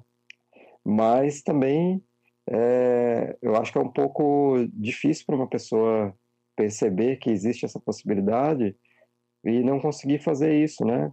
É, e a gente vê que assim as crianças elas se adaptam muito bem, né? Então acho que ficaria muito mais uma questão de casal mesmo aí para resolver. Mas as crianças se adaptam muito bem ao ambiente na natureza porque as, as crianças têm uma natureza exploratória, né? Elas precisam de espaço. Tem um livro que chama A Última Criança na Natureza, que fala do, justamente do processo de como as cidades foram se transformando para ser anti-criança. E hoje você tem toda uma, uma, uma, uma, cultura de violência, inclusive nas crianças e tudo mais, toda a questão do, do ego, que está muito com essa falta de espaços de natureza onde ela, ela, ela coloca para fora uma expressão dela de, de criação, né, de criatividade, de descobrir é, as coisas no imprevisível, de se expor ao risco, entendeu? Então, as cidades, elas não são um ambiente saudável para as crianças. Do, da forma que elas são hoje, infelizmente, elas não são. Então, a gente tem recebido pessoas aqui, a gente vê que as crianças, cara, a gente teve um, um, um dia com duas crianças que estavam aqui, a gente estava pisando no barro, eu a Gabriela, minha companheira, e elas vieram junto pisar. E, cara, passou uma hora, elas falaram assim, é o dia mais incrível da minha vida. Por que, que a escola não é assim todo dia? Você entendeu? Por quê? Porque não está ali trabalhando né, é, só o, o, mental, né? Então, assim, eu acho que para esse processo de, de, de, de, mudança, realmente é uma coisa mais para os adultos se resolverem. As crianças meio que se resolvem, viu? Deixa eu fazer uma pergunta para vocês. É, eu sinto... Aí, já, aí você já, já, aproveita e já pega o gancho e responde também, Rafa. É, uhum. Vocês acham que a pandemia esses dois anos que as pessoas se viram presas em casa, é, com uma cidade que deixou de ter as conveniências que a cidade teria, né? Com os luxos que a cidade teria, etc. Muita gente teve a oportunidade de trabalhar de home office e de repente ir para um lugar mais tranquilo e, e ver, com, experienciar de fato como é isso, né? Ter uma, uma qualidade de vida um pouco maior. Vocês acham que as pessoas elas estão olhando mais para isso assim como vocês passaram por essa transformação, hoje, por ter tido essa oportunidade de experienciar isso e, e ver o quão dependente das comodidades da, da cidade que nós temos e o quão, o quão frágil é essa pseudo-segurança que nós temos vivendo numa cidade, vocês acham que a pandemia teve um impacto grande nisso? Então, é, eu vou abordar um pouco a questão do Vitor, que ele falou da, dos acordos, né, da, porque isso foi, foi um, uma coisa que, que, lógico, todo, todo mundo que toma uma decisão dessa vai passar, vai passar por isso. E eu tive a sorte porque, assim, é, pô, minha namorada me deu todo o apoio, assim, chegou e falou, pô, não, é isso mesmo que você quer fazer? Eu falei, pô, é, é isso, eu acho que é isso, perdeu o sentido isso aqui e tal, não sei o quê. Ela, pô, não vai, então é isso aí. Então, assim, eu estava eu tava no estado do Rio, né? Então a gente, ela continuou morando no Rio, a gente se via. É, o período que eu estive na fazenda, a gente se via com frequência, mas ela deixou de me ver todo dia. É, então, assim, acaba. É, é, uma, é uma questão complicada, é uma questão que pesa muito. E aí, tá esse, mas, assim, e quanto à preparação também, cara, eu acho que não, essa virada de chave exige um, primeiro uma, uma consciência, uma nova consciência e antes de você jogar tudo por alto, entrar na chala do chefe xingando, é, tem que ter uma preparação, sacou? Porque momento é, é uma outra realidade, tem outros momentos difíceis coisas que você nunca viveu. Essa foi a pegada também de eu querer morar na fazenda. Porque eu falei, não, beleza, eu saio do escritório, compro uma terra e planto. E aí, qual, como, que é, como que vai ser essa curva de aprendizado? Porque, pô, o, o Michel sabe disso, você deu um problema no encanamento. Meu irmão, você vai virar bombeiro hidráulico. Ah, deu um problema, no, você vai virar pedreiro deu um problema no carro, você vai virar mecânico. Eu aprendi a consertar motor de roçadeira, de, de motosserra. porque eu não aguentava mais sair da roça, perder um dia inteiro ir na cidade para levar uma motosserra na oficina, o cara olhar e falar, ah, não, isso aqui tal, tá resolvido.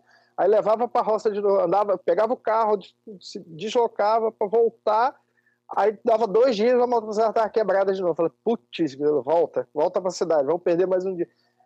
Então você vai adquirindo uma, uma é, novos conhecimentos que se assim, se você não tiver preparado, é, e a preparação é psicológica, é financeira, se você não tiver um lastro ali que você vai falar, não, vou levar essas porradas aqui, mas eu tô com, tô com estrutura para aguentar essas porradas durante o tempo. Você vai desistir, velho. A real é essa, porque é, o que o Michel falou que tra eu trabalho mais hoje, é verdade.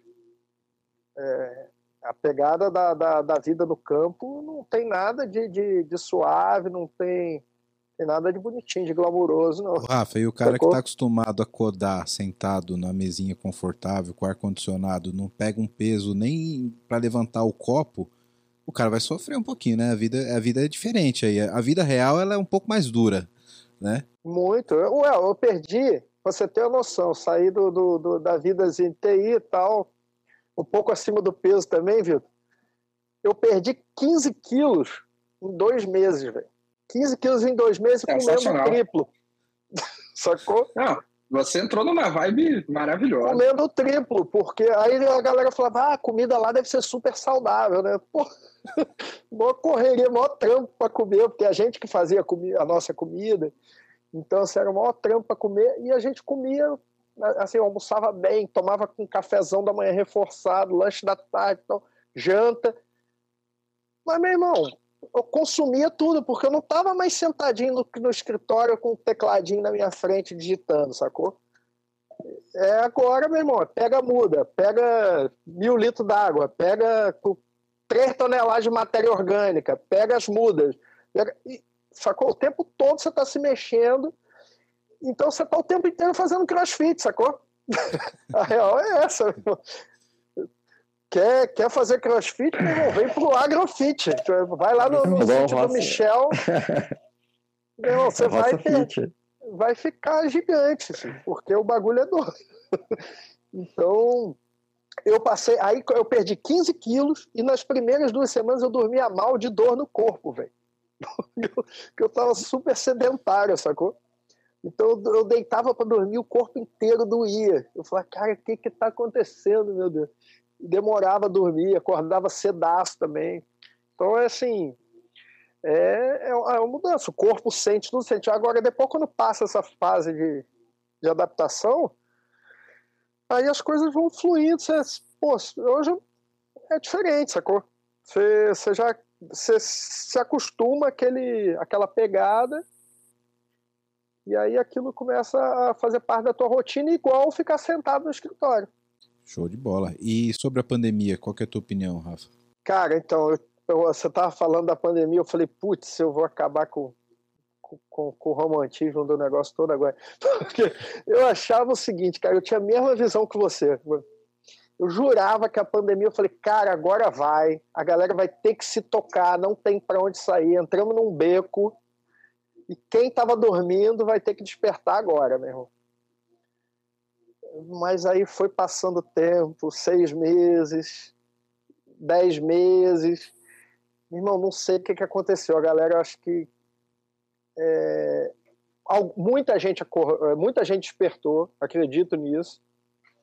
Mas assim, eu, eu achei que ia ser maior, sabe? Eu achei que ia ter um, uma consciência coletiva ali maior, que a galera ia falar, não é isso, acabou, gente, a gente tem que mudar o estilo de vida. Eu falei, cara, tudo que estava ali emperrado, renovação da matriz energética, pô, a questão pô, ecológica, falei, tudo isso vai mudar na cabeça. Aí quando eu vi, falei, meu irmão, a preocupação foi toda mais com a parte financeira.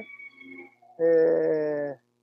E a galera, meu irmão, quando pôde, voltou com tudo para a vida normal, como se não houvesse amanhã e, está vivendo.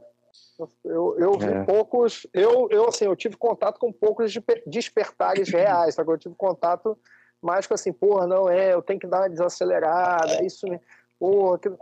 Aí acabou a pandemia, acabou tudo, tudo isso. A galera esqueceu, tá mil graus de novo. É, tá tendo, tendo movimento de volta agora, né, Rafa?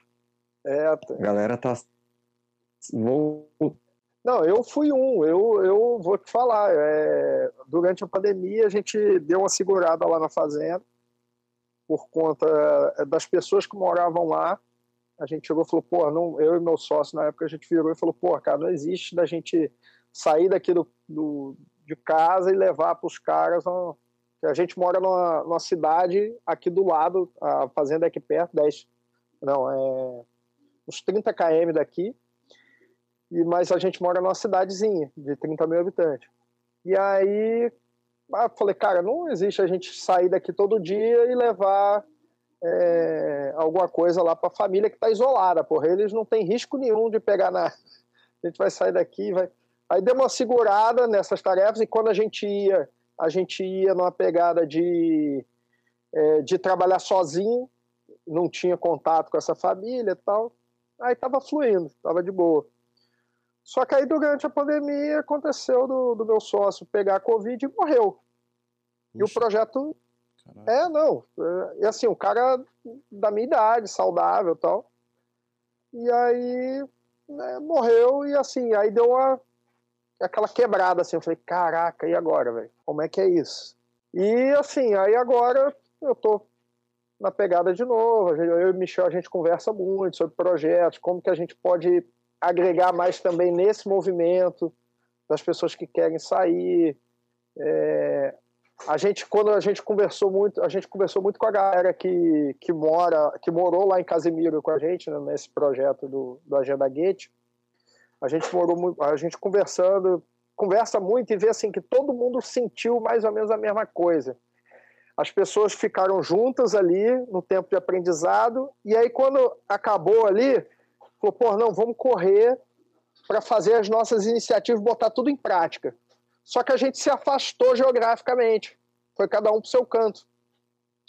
E aí, num determinado momento, isso pesou, sacou? Porque você tá sozinho, fazendo uma coisa nova, sem ninguém em volta tá fazendo igual, você é o maluco, você. Isso não vai dar certo, tudo é mais caro, porque ninguém trabalha com aquilo ali. Então, o, o insumo que você quer usar, o pó de pedra, o, o esterco, o adubo orgânico, ninguém usa. Porque aqui é monocultura, é veneno e químico na veia, sacou? Você não, aí tudo é mais caro, porque tem os fretes, tem... Então a gente começou a se tocar que a tá isolado era bem ruim, sacou? E aí eu falei, putz, aí a gente nessas reflexões a gente chegou à conclusão de que tipo, porra, talvez o modelo ideal não fosse esse. Eita, o cachorro Calma aí, galera. A cachorrada aqui ah, agora ah, atacou. Aí, qual é o nome dele?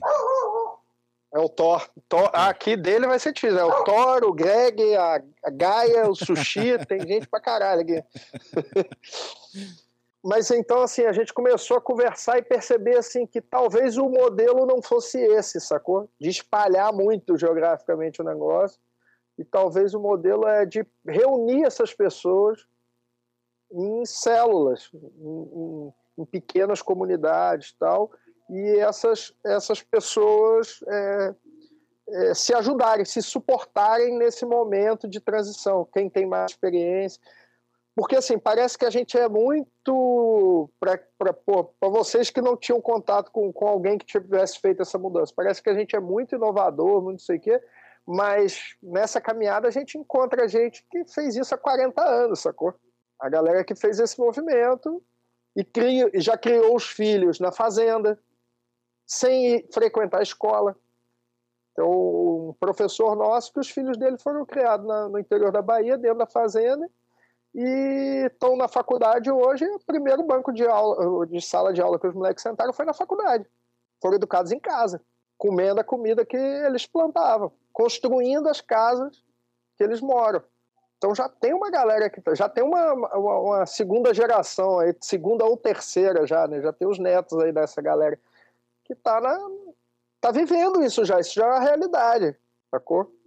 Então a gente tá, a gente já tá pegando uma trilhazinha estreita, porque tinha muito pouca tem, tem ó, tinha uma galera menor fazendo, mas aí agora a gente vê que a coisa está se alargando e tem mais gente buscando.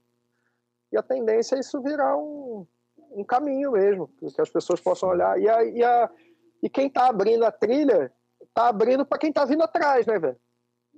Então a ideia é que quem vem agora, quem, quem desperte agora e sinta vontade de despertar, é, chegue mais fácil. Não passe tanto é. perrengue, sacou? É aquele meme do quando eu cheguei aqui era tudo mato, a gente entende muito bem, cara. é, é, literal, né? É literal. É literal. Aqui, é, aqui a gente entende, cara. Deixa eu fazer uma pergunta mato, aqui para você, Michel. Mata. Dessa linha mesmo.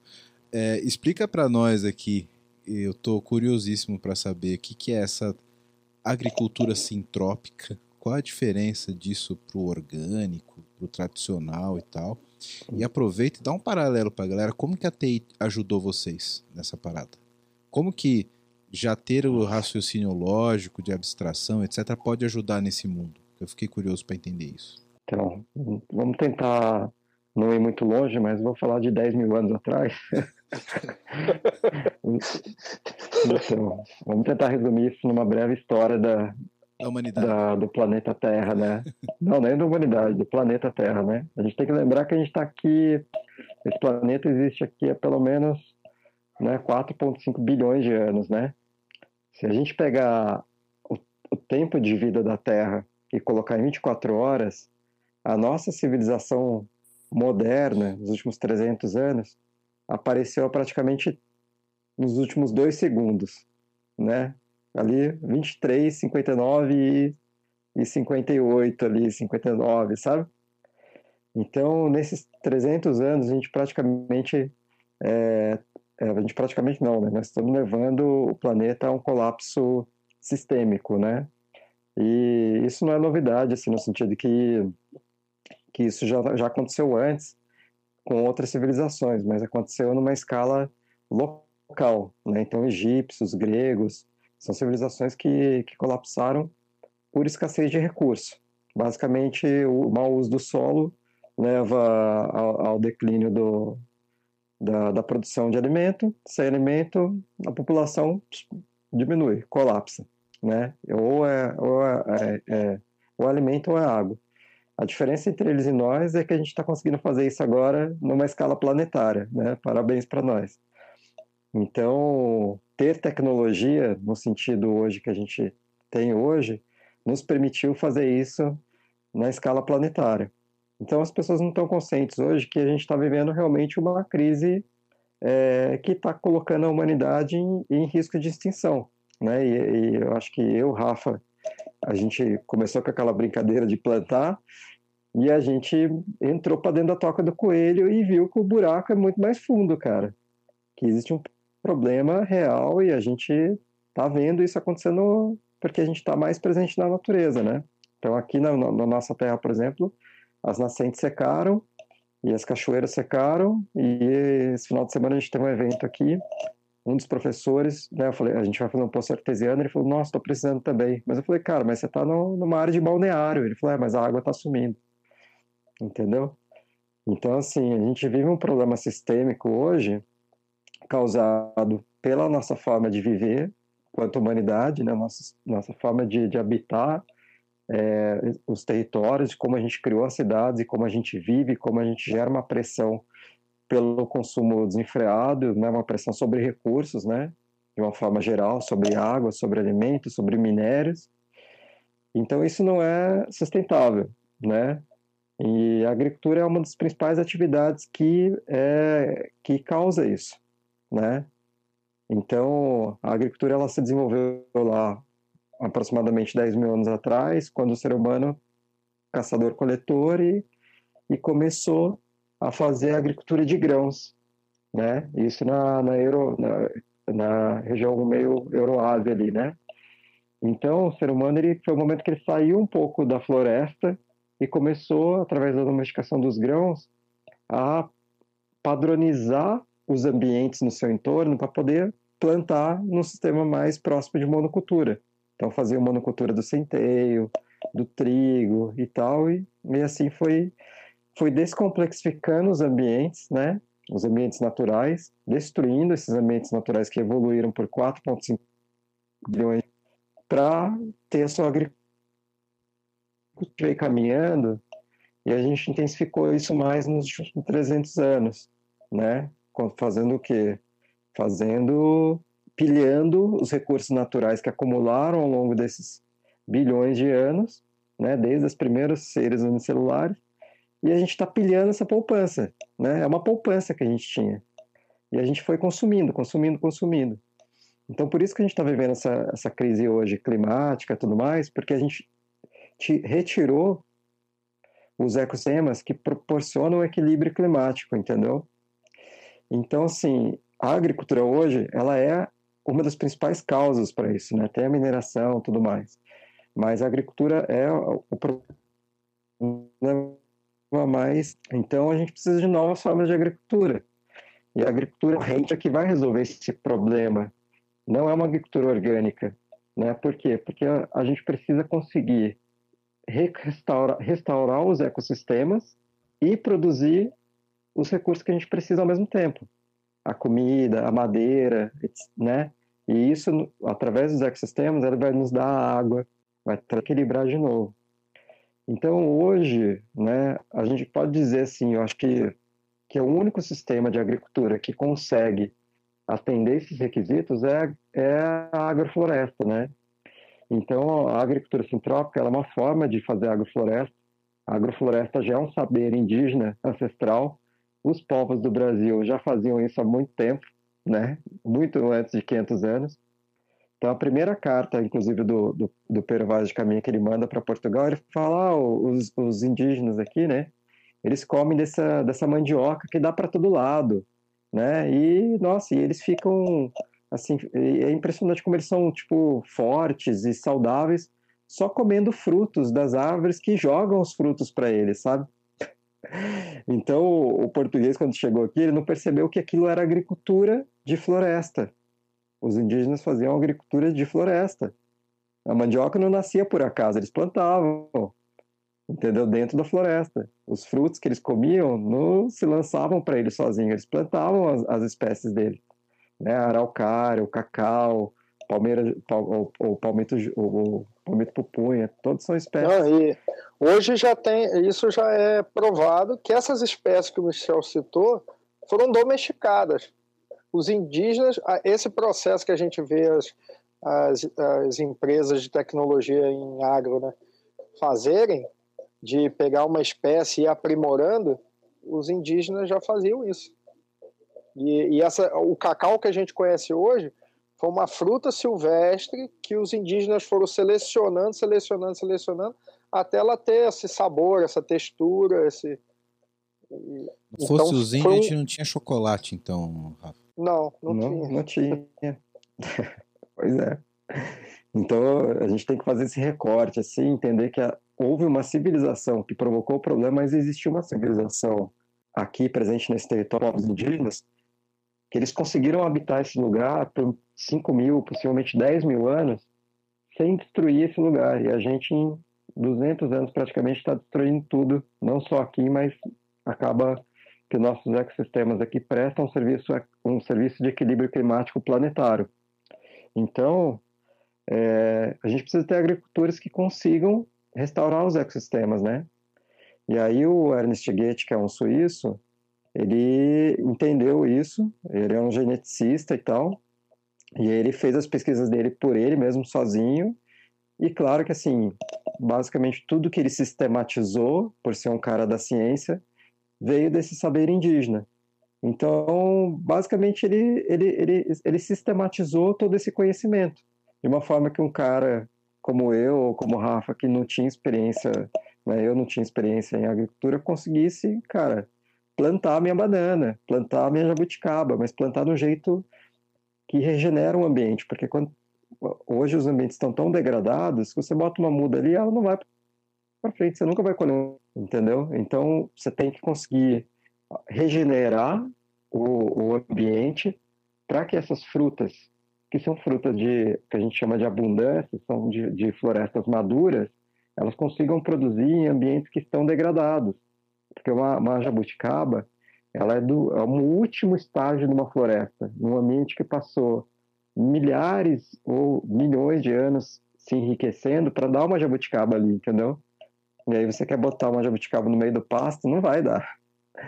Então. Outro dia eu tava, então, outro dia eu tava falando, hoje... Michel, eu vou te interromper só para pegar esse recortezinho. Outro dia eu estava falando sobre isso. A, a, analogia, porque quem não é da área de agricultura, ou quem não, não, não deu uma olhada mais, mais carinhosa em cima disso, pensa assim: ah, mas é tudo produzir alimento. É, o cara do agro produz alimento igual o cara da agrofloresta, igual o cara do orgânico, é tudo produzir alimento.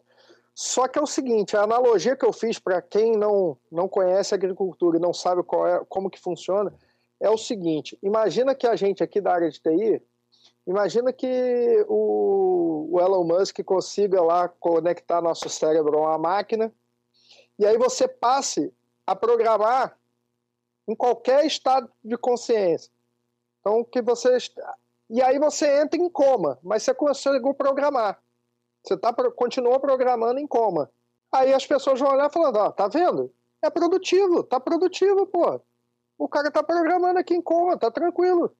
As plantas hoje estão em coma no sistema convencional, sacou? Elas estão produzindo? Estão. A troco de quê? Veneno, agroquímico, e degradação do solo. Por quê? Porque elas estão é, elas estão doentes, elas não têm praga porque elas são plantas saudáveis e a praga é malvadona e comeu elas. Elas têm praga porque elas estão doentes. É exatamente igual a gente. Se você tiver forte, saudável, é, pô, você não vai pegar um resfriado de uma forma tão fácil. Se você já tiver meio estressado, derrubado, uma semana inteira daquele CPD caindo o tempo todo, você provavelmente no final da semana tu vai pegar aquela gripe que vai te deixar ferrado no final de semana, né? é a mesma analogia. A planta sente igual. Então a gente criou um ambiente que ela não consegue se estabelecer, mas aí para a gente continuar produzindo, a gente criou muletas é, que vai permitir que ela produza doente. Porra. É isso que o agro faz hoje. Cara, tá explodindo minha cabeça aqui, porque eu achava que era só que nem aquele experimento que a gente faz na primeira série, que põe um feijãozinho no botão. Não é assim então, né? Começa com feijãozinho, cara. Hoje a gente planta uma diversidade mais de 100 espécies por hectare, cara. Então a gente sai do feijãozinho ali, agora a gente entende de. Começa a entender, né? E vai descobrindo cada espécie, o potencial de cada espécie que você não tem ideia, cara. Você vê que a floresta tem tudo que a gente precisa, cara no, o nosso lugar aqui, a gente não era para estar tá comendo trigo. Trigo não é desse ambiente, cara. A gente podia estar tá se servindo de, sair da Mata Atlântica aqui. Né? Um alimento super nutritivo. Né? É diferente de um alimento que tem um ciclo de vida de 60, 90 dias no máximo. Está falando de um alimento que vive anos, que extrai o que tem de melhor de minerais do, do solo ali, que vai te nutrir não vai te deixar doente, cara. Então a gente tem um potencial de, de comer, de ser saudável, de uma forma que a gente ainda nem conhece, né? E, então a gente vai ter que se descobrir enquanto identidade de, de um povo, né? Um povo desse lugar, né? E, e isso vai de, de, de, isso vai, vai nos jogar lá de volta para valorizar as culturas indígenas, porque essa galera já entendia tudo isso. E a gente, infelizmente, não, não parou para ouvir, né? Com essa ideia de de dominação, de conquistar e tal, simplesmente saiu atropelando todas essas culturas, dizimando esses povos sem conhecer o alimento deles, sem conhecer a cultura deles, sem conhecer medicinas que, ele, que eles têm na floresta. E perdeu, cara. E tá perdendo. E hoje, né, como o genocídio não acabou e continua 500 anos depois, a gente não se dá conta que esse genocídio está acontecendo e que, na verdade, é, a, a, é o nosso próprio ecocídio, né? Essa palavra que está sendo usada cada vez mais, né? Porque se a gente depende desse, desse ecossistema para viver aqui, falando, vamos dizer, Brasil, embora isso não exista para a natureza, né? Para essas barreiras que a gente criou, essas fronteiras, é, a gente está perdendo uma oportunidade de aprender o que a gente precisa aprender para poder viver aqui. Porque se a gente não aprende a viver aqui, a gente vai ser expulso desse ambiente rapidamente, sabe? E é isso que está acontecendo agora. Sensacional. É, infelizmente, a gente tá, já tem que encaminhar para o final aqui, que a gente já está com, com, com, o nosso tempo no limite. Mas eu queria só esclarecer, que você esclarecesse um ponto para a galera aqui que deve estar tá com, com, com a cabeça explodindo também. Quero falar com você agora que ainda não conhece a Clever. Clever é uma empresa que já tem mais de 3 milhões de usuários em 30 países com 30 idiomas diferentes, que tem trazido soluções em blockchain, criptomoedas e ativos digitais. O objetivo da Clever é te dar liberdade financeira para operar nesse mercado de cripto. Então, se você acredita nisso, se você acredita nessa liberdade, você já pensa como a Clever, vai conhecer os caras, é clever.io. Estão contratando também pessoal para trabalhar com cripto, com blockchain. Então, se você tem interesse, se você tem conhecimento nessa área, procura a Clever. Se você gosta de criptomoedas, se você opera no mercado, você precisa conhecer a Clever, precisa conhecer as soluções da Clever. Então, o endereço está aqui embaixo no vídeo. Para quem não está no YouTube, é clever.io. Vai lá, vai conhecer que realmente é um mercado sensacional.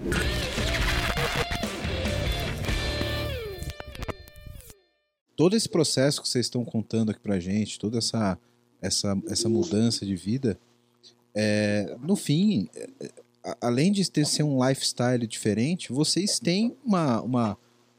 Não é simplesmente uma coisa filosófica, né? Que nem o, o Rafa falou, ele tinha um sócio, etc. É um negócio de, de, de, uma certa forma, né?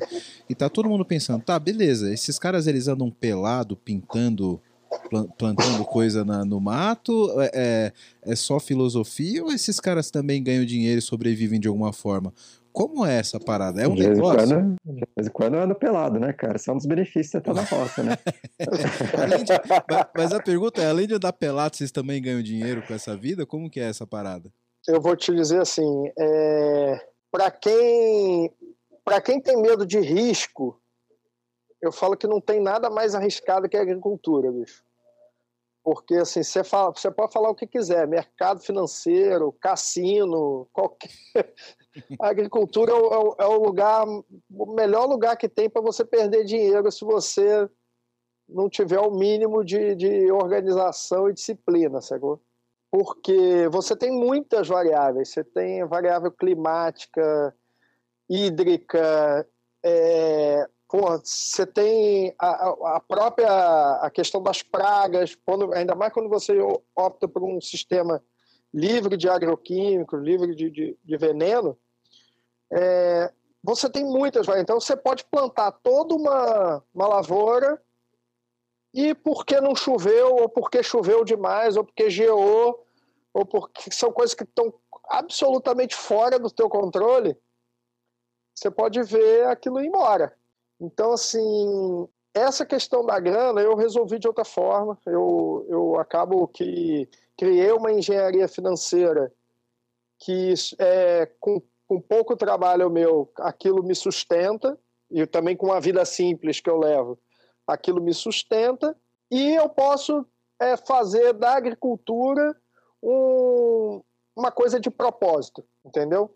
Entendi. Então, assim, hoje eu não estou plantando, de fato, mas é, eu estou sempre é, propagando essa ideia, conversando com um, conversando com o outro, conversando com gente que olhou, achou interessante, mas não sabe se é aquilo mesmo. Produtores mesmo, né? nem quem está querendo vir da cidade. É gente que já produz no sistema convencional e que não está aguentando mais, porque também o sistema, o sistema convencional, se, eu falo que se a gente ficar parado, ele quebra sozinho, porque ele já chegou no limite dele.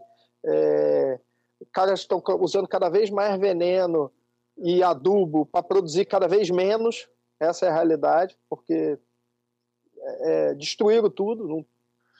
Então, a, a questão financeira, existem soluções para isso. Agora, ah, eu vou. Aí você pega e fala, pô, outro dia o cara perguntou: ah, mas é, dá para se sustentar com isso?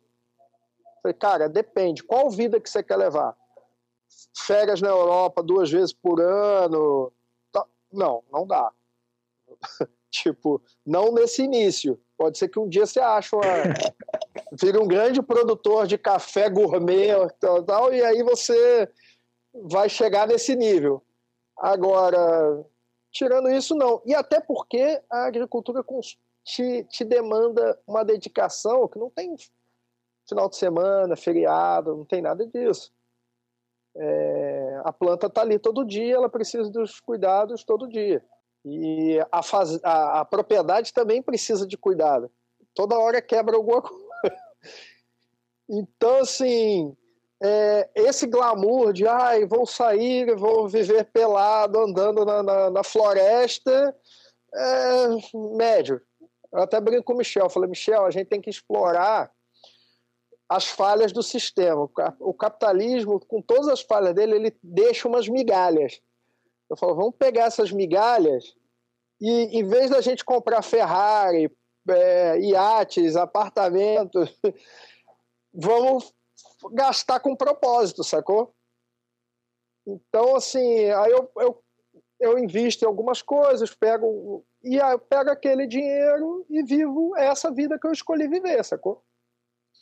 Então eu, hoje eu não me preocupo muito com grana da agricultura. Mas eu, a minha vontade, e a gente conversa muito sobre isso, eu e o Michel, é criar um modelo sustentável para isso. Uma, da, uma das coisas que a gente vem conversando é exatamente isso. Cara, vamos remunerar quem está prestando esse serviço para a sociedade. Vamos arrumar uma engrenagem financeira para porque o cara que está regenerando terra, ele não está fazendo um bem só para ele e para a família dele. Ele está fazendo um bem para todo mundo. É o ar da cidade que melhora, é a água que, que aumenta, é, tudo a biodiversidade que ele está preservando. Então, assim, é a, é a, qualidade do alimento que chega na sua mesa. Então, assim, você vai ficar menos doente, você vai ficar melhor nutrido. É, então tem uma série de serviços que aquela pessoa que está lá plantando presta. E que hoje a gente ainda não consegue remunerar esse cara por isso, entendeu? Então, aí eu volto, fecho aquele link que você perguntou. Como que a informática te ajudou nesse processo? Eu, para mim, foi nessa parte de primeiro entender o sistema, porque quando o, o Ernest foi é, colocando as reflexões que ele compilou é, aquilo fez muito sentido para mim, porque quando eu comecei a pensar a, a, o planeta como um todo, o, uma coisa interligada na outra, tem o ciclo da água, tem o ciclo do carbono, tudo isso interligado, as vidas interligadas, e que nada acontece por acaso, como a gente acredita, como a gente foi ensinado, aí você começa, a sua cabeça de, de, de, TI começa a funcionar, porque você vai criando os links, você fala, caralho, isso faz muito sentido, cara. Porque isso aqui acontece para isso aqui acontecer, e assim vai. Aí você enxerga o sistema. E aí, quando você enxerga o sistema, fica muito mais fácil, cara, porque aí você, você conseguiu ver é, lógica, você conseguiu ver, e aí você consegue botar o propósito com muito mais segurança, que você fala, Você componentizou é o, o biosistema, Rafa. É. Show de bola. Isso aí. Você, é. você conseguiu sistematizar aquilo ali, ver e falar, caralho, faz todo sentido, alguém programou essa porra. É, eu, eu, trabalhei uma época com a gente quando começou a surgir os, os microserviços, né? E aí, na época, a base era sistemas complexos adaptativos, né? Então, como se fossem né, serviços muito especializados que iam formando cada vez estruturas maiores, né? Que são como células, são como células que formam tecidos, que formam órgãos, que formam... Então, na verdade, a gente tá, já estava mimicando a vida na TI, né? E, e agora, olhando, olhando de novo para a natureza com os olhos de TI ajuda muito, com certeza, cara. Show de bola. Galera, é, Vitão, você quer colocar mais algum ponto? Eu vou fazer uma pergunta final aqui para os nossos amigos. Cara, o único ponto que eu traria aqui, adicional, é que o tanto que esses caras falaram agora nos últimos minutos, trazendo uma riqueza de conhecimento, eu vou chamar aqui de conhecimento técnico, mas é um conhecimento que o ser humano, de um modo geral, deveria ter sobre a, o quanto aquilo que a gente faz e o que a gente faz para o mundo e para a gente poderia mudar todo um ecossistema e a gente é corresponsável pelo que a gente, né, por todo um contexto em que a gente está inserido. O quanto de é, coisas que eles falaram aqui que poderiam ser ensinadas de algum modo, não tentando enviesar, porque acho que o que eles fizeram é uma escolha mas as pessoas precisam ter o conhecimento para decidir o que elas querem. As pessoas, de modo geral, nascem em um sistema, se deixam escravizadas por ele. Muitas das pessoas não saem da caverna de Platão, né, metaforicamente falando, e não têm consciência desses caras. Eu tive o meu nível de consciência, é sobre alimentação. E, cara, para mim, eu tô bem, eu tô em paz com isso. Os caras foram num outro nível. Só que, para eu chegar onde eu cheguei, eu precisei de conhecimento, eu precisei de coisas, eu precisei de um plano. Os caras precisaram disso aqui muito mais. Agora, quantas pessoas não têm isso, por exemplo, não têm esse tipo de conhecimento que é básico na escola? Por exemplo, sobre o que você come, cara. É o básico, sabe? Uma educação basilar para você ter a tua vida nas tuas mãos. Eu acho que foi isso, é a grande riqueza do que esses caras trouxeram aqui, hoje ao menos, na minha perspectiva, é eu consegui ter conhecimento e despertares que me levaram a escolher a vida que eu quero e não ser regido por um sistema o qual eu nasci e aceito porque acho que aquilo é bom. Acha por quê? Então acho que essa é um pouco da minha inspiração aqui ouvindo esses caras. Show, vou aproveitar esse teu gancho que se conecta totalmente com a pergunta final que eu queria fazer para eles. Quem está nos ouvindo aqui quer conhecer um pouco mais sobre esse mundo, qual o primeiro passo? Qual é a fonte? Onde é esse curso que vocês falaram que, que explodiu a cabeça de vocês? Cara que está aqui atendendo chamado, incidente de TI, um atrás do outro, o cara quer arrancar a roupa, sair pelado plantando, como é que ele faz? Então, a gente aprendeu com, com o Ernst, né, que foi o criador da agricultura sintrópica, e ele não tem mais dado mais curso aqui no Brasil, ele está mais dedicado ao, ao projeto de grande escala hoje, criando maquinários e tal. Então é bem difícil aprender com ele hoje. Então a forma mais fácil de começar, de começar é com quem está fazendo já há algum tempo. E aí tem bastante gente no Brasil, até no exterior, né? A agricultura sintrópica espalhou para a Europa, fortíssima na Austrália e Estados Unidos também. Então é buscar um dos, dos alunos, né? É, eu sou um deles, né? O Rafa também. Eu tenho feito cursos aqui. Devo fazer um em agosto, Faz mas devo ter um a cada. Como é que a galera te acha? Faz teu é, então, ó, venha para o Desperto, Centro de Culturas Regenerativas. então, aqui, aqui hoje a gente é um. virou um espaço, né, um centro que a gente chama para desenvolvimento de culturas regenerativas, né? Então, o que, que são culturas regenerativas? É justamente a gente despertar a consciência sistêmica, né, desse, desse todo que a gente precisa ter para mudar os padrões da nossa, da nossa civilização. Né? Então, como a gente muda a nossa própria vida no sentido desde a alimentação, como o Victor falou, é, na forma como a gente se relaciona com o, com o nosso consumo. E, cara, e aí vai longe, como a gente redesenha cidades, como é que a gente pensa é, sobre colaboração e não competição, né, para que, to, que o todo prospere, o todo prosperando, eu também prospero. Né? E como é que a gente cria processos de regeneração que é um processo inerente à vida. Todo sistema vivo, ele se regenera em algum momento. O nosso corpo, nossas células estão o tempo todo se, se regenerando, consertando seu, os, seus, os seus componentes que não estão funcionando muito bem, para que o todo prospere. O nosso todo hoje não está prosperando, porque nós temos uma civilização para o indivíduo, para o ego. Então, a gente vai precisar mudar o nosso padrão cultural, a nossa cultura, que gera a nossa forma de viver, tem provocado esses danos, né? Então a gente trabalha isso aqui e é muito prático, não é teórico, gente. A gente acha que, ah, eu tenho que vir aqui, ouvir palestra do Gabi, não é isso. É vir botar a mão na massa, pisar no barro, é plantar, é meditar, é fazer o seu yoguinha, aprender a cozinhar a sua comida, aprender a ouvir as pessoas, aprender a conversar com as pessoas, encontrar o seu, o seu equilíbrio espiritual também. Então é tudo isso que a gente trabalha hoje aqui de uma forma sistêmica. Né? Então, quem quiser aprender agrofloresta, o curso é mais técnico, pode vir também, né? mas a gente tem uma série de, de, de cursos, vivências, né? A gente vai abrir, abrir um programa aprendiz também, que daí vai ser uma, uma, uma vivência mais longa para a pessoa passar um mês aqui, e aí um mês intensivão, assim, vão ter vários professores. Mas, por exemplo, esse final de semana a gente teve um curso de produção de óleo essencial é, e no dia seguinte teve um de saboaria. Por quê? A gente acabou de plantar uma área de medicinais aqui. Então, através dessa área de medicinais, você pode ter temperos de ervas, você pode extrair óleo essencial. Né? Então, são formas de gerar renda. E com óleo essencial você pode produzir sabonete, entendeu? Você pode produzir vela aromatizada.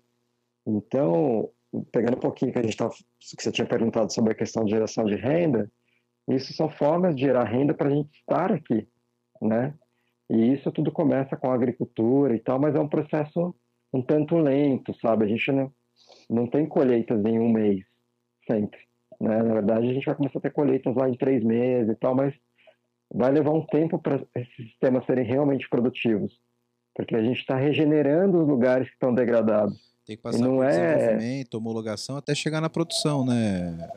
É, não dá para pular etapa, cara. Não dá para rodar o, o, o, prod no, no, no, no, no Você viu máquina, que o output, o output de uma coisa já é o input da outra, né? Já vai. É.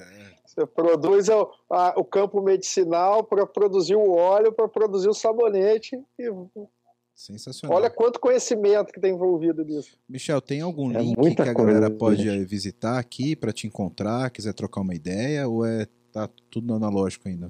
A gente está no Instagram, Desperto Underline Culturas Regenerativas, e é lá que a gente se comunica bastante com a galera, então a gente está sempre postando conteúdo lá, só chegar e acompanhar e e vai saber o que está acontecendo aqui. Show de bola. Vou deixar o link aqui na descrição do episódio. Quem quiser conhecer melhor aqui, só entrar em contato aqui com o Michel. E, e você, Rafa, qual que é o teu recado aí? Cara, assim, eu queria só sintetizar então a questão da agricultura sintrópica, né? A, a diferença da agricultura sintrópica para a agricultura convencional, principalmente. A agricultura sintrópica, ela é uma agricultura de processos. Então você imita os processos de vida. A gente com manejo é, florestal, a gente é, otimiza esses processos para você não, não ter uma, uma escala de tempo de floresta, que a floresta faz o que a gente faz sozinha. Ela recupera a terra sozinha. É, é, um, é um mecanismo que o, que, a, que o planeta tem para pegar a energia do Sol, produzir massa, é, matéria e regenerar o solo.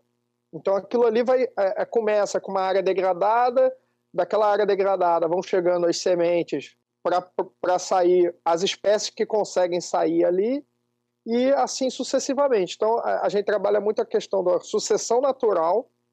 Então quando a gente planta, planta já imaginando é, que ali vai sair o milho, aí depois do milho vem a mandioca, depois da mandioca já vem uma mangueira e da mangueira já vem uma castanha do Pará então, tudo é plantado junto, pensando nessa lógica da sucessão natural e da complexificação do ambiente. Então, por isso ela é uma agricultura de processos e não de insumos.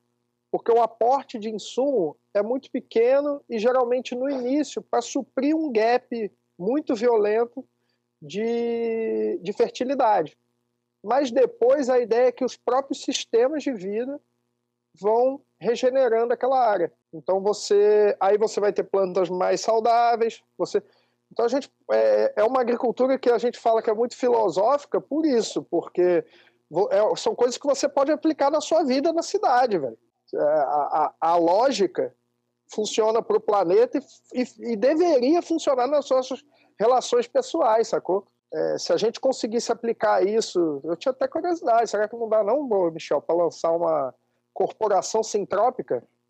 Como que seria isso? É, DAO é. Não, não sei lá. Tá, tá, é por isso que a gente está estudando os DAOs, né? Os Decentralized é. Autonomous Organization, pensando nisso. Caraca, Porque... se vocês botarem, a gente modelar coisas. Se botarem blockchain nessa parada, vocês vão voltar aqui e eu vou ter que tomar um bagulho para acompanhar vocês. Vocês vão estar tá muito, muito além. Não, tá muito doido.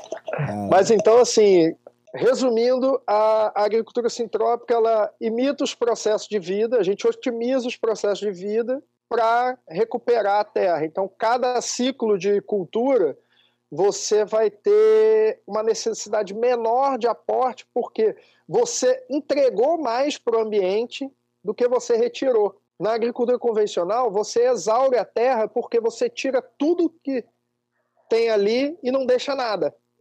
A gente não, a gente planta para alimentar o solo também. e a gente pega um pouquinho daquele alimento que, que, que aquela terra produziu para a gente.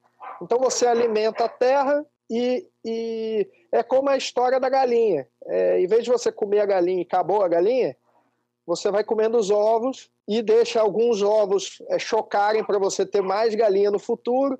É mais ou menos aquilo ali. Então, assim, a, a, a lógica é mais ou menos essa. Você alimentar a terra para você tirar pouco e colocar muito nela. Show de bola, cara. Isso é extremamente aplicável em outros setores da vida, exatamente como você disse. E como é que a galera te encontra, Rafa?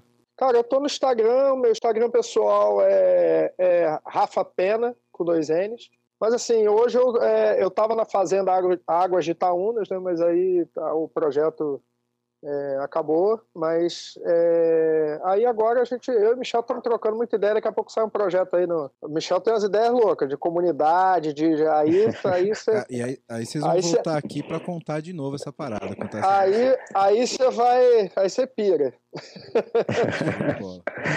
é que a gente não falou que, que, que, na verdade, a tecnologia. A gente tentou deixar a tecnologia longe de nós, mas ela chamou de volta, né? Então, por isso que estamos Cara, conversando também, porque a gente tá vendo como. mas a TI não sai de você nunca. Não saiu. Eu tentei, tentei tirar esse, esse mal de mim. Não sai. mas não deu. Chamou de volta. Não dá, cara. Você sai da TI, a TI não sai de você, jamais. Meus amigos, vamos, vamos. Infelizmente a gente precisa encerrar aqui. Esse papo tá muito legal.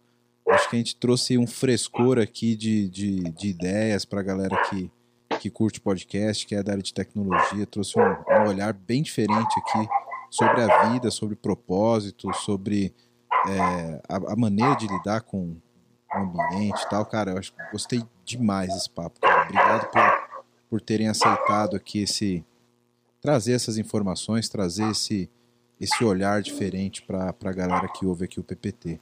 Muito obrigado mesmo por terem aceitado, cara. Eu adorei. Minha cabeça tá Tá, eu tô, tô, mais leve, cara. Eu, eu, recuperei a minha esperança no mundo um pouco depois desse episódio. que bom, que bom. que bom. Não, eu falo que a primeira mudança, a primeira iniciativa, velho, de, desse processo de mudança é a mudança interna, velho. Porque eu tava numa pegada muito de reclamar, reclamar, tá tudo errado, tudo tem que mudar, tal, tal, tal. Quando eu me toquei assim, eu falei, pô, aí lembrei até do Vitor falando da alimentação que está feliz com a alimentação. Pô, eu tava na rua cobrando os políticos uma saúde melhor, uma educação melhor. Eu falei, porra, mas peraí, cara, e eu? Eu tô cuidando da minha educação? Eu tô cuidando da minha saúde? Só como bobagem, sacou? É, sacou? É. É, eu tô fazendo exercício, tô sedentário. Tô... Então, assim, quando eu parei de. Co... Quando eu comecei a me cobrar, eu parei de cobrar os outros, e aí a mudança vai acontecendo naturalmente, sacou? Cara, Ótima frase para terminar esse podcast. Isso tem que virar destaque. Muito bom. Obrigado, cara. Vitão, obrigado novamente, meu parceiro. Opa, tamo junto. Foi um prazer e aprender um pouco mais sobre a construção de uma mentalidade, né? E foi isso que eles trouxeram aqui. Então, parabéns aí pelas decisões que vocês tomaram e que sirva de inspiração para várias outras decisões que todo mundo que acompanha aqui possa levar para suas vidas. Tamo junto. Quando vocês fizerem essa DAO e entrarem blockchain nesse processo muito louco, vocês vão voltar aqui e contar. A gente tem um episódio que a gente falou de DAO, do, do metaverso. Quem quiser tiver interessado em saber o que é uma organização descentralizada baseada no blockchain, a gente entrevistou o Cal Amorim aqui, direto lá do, do Metaverso Summit, que o Vitão também palestrou. E ele contou aqui um case muito bacana. Volta aqui no feed, procura lá os episódios do, do Metaverso Summit que, que vocês vão gostar bastante. Meus amigos, muito obrigado Legal, vamos, vamos ver sim. Galera, obrigado valeu, rapaziada. Valeu. Gratidão. Galera, Tamo obrigado. Junto. Segue a gente lá nas redes sociais. Dá um like lá no, no, no, nosso vídeo no YouTube, no Spotify, dá a classificação 5 estrelinhas lá pra gente, para ajudar a relevância do, do, do nosso conteúdo. Coloca aqui os comentários embaixo do nosso vídeo, que vocês quiserem comentar aqui com os nossos amigos. A gente vai também deixar aqui. não sei se vai adiantar deixar o LinkedIn desses caras, porque eles vão estar ocupados na roça plantando, plantando mandioca. Mas... Eu, de, eu deletei meu LinkedIn. Mas a gente vai deixar eu deletei também. Dos, a gente vai deixar os Instagrams aqui da galera para eles fazerem contato. Galera, Eu voltei alguns anos depois. É, mas essa história do Dow vocês vão ter que voltar pra contar depois. Galera, É, É, eu, obrigado. eu faço, faço o seguinte, é, vai vai estar no YouTube, a galera que comentar no YouTube, é, a, a gente interage lá também. Eu, eu me comprometo a interagir lá com a galera, responder algumas questões e tal. Show, show. Comenta no, bota nos comentários aí, galera, que a gente vai acompanhar. Show de bola. Eu voltei pro LinkedIn alguns anos depois e postei um vídeo de 1 de abril pedindo emprego. E aí me ofereceram emprego, cara. Eu falei, para de Para com isso, é Para de brincadeira. É brincadeira. me desejar isso. Era brincadeira. Numa dessas você é contratado e nem sabe, velho, do jeito que tá o mercado. Pior, viu? É. Galera, obrigado novamente. Segue a gente lá nas redes. Valeu. Até a próxima. Valeu, obrigado. Até mais. Valeu. Valeu!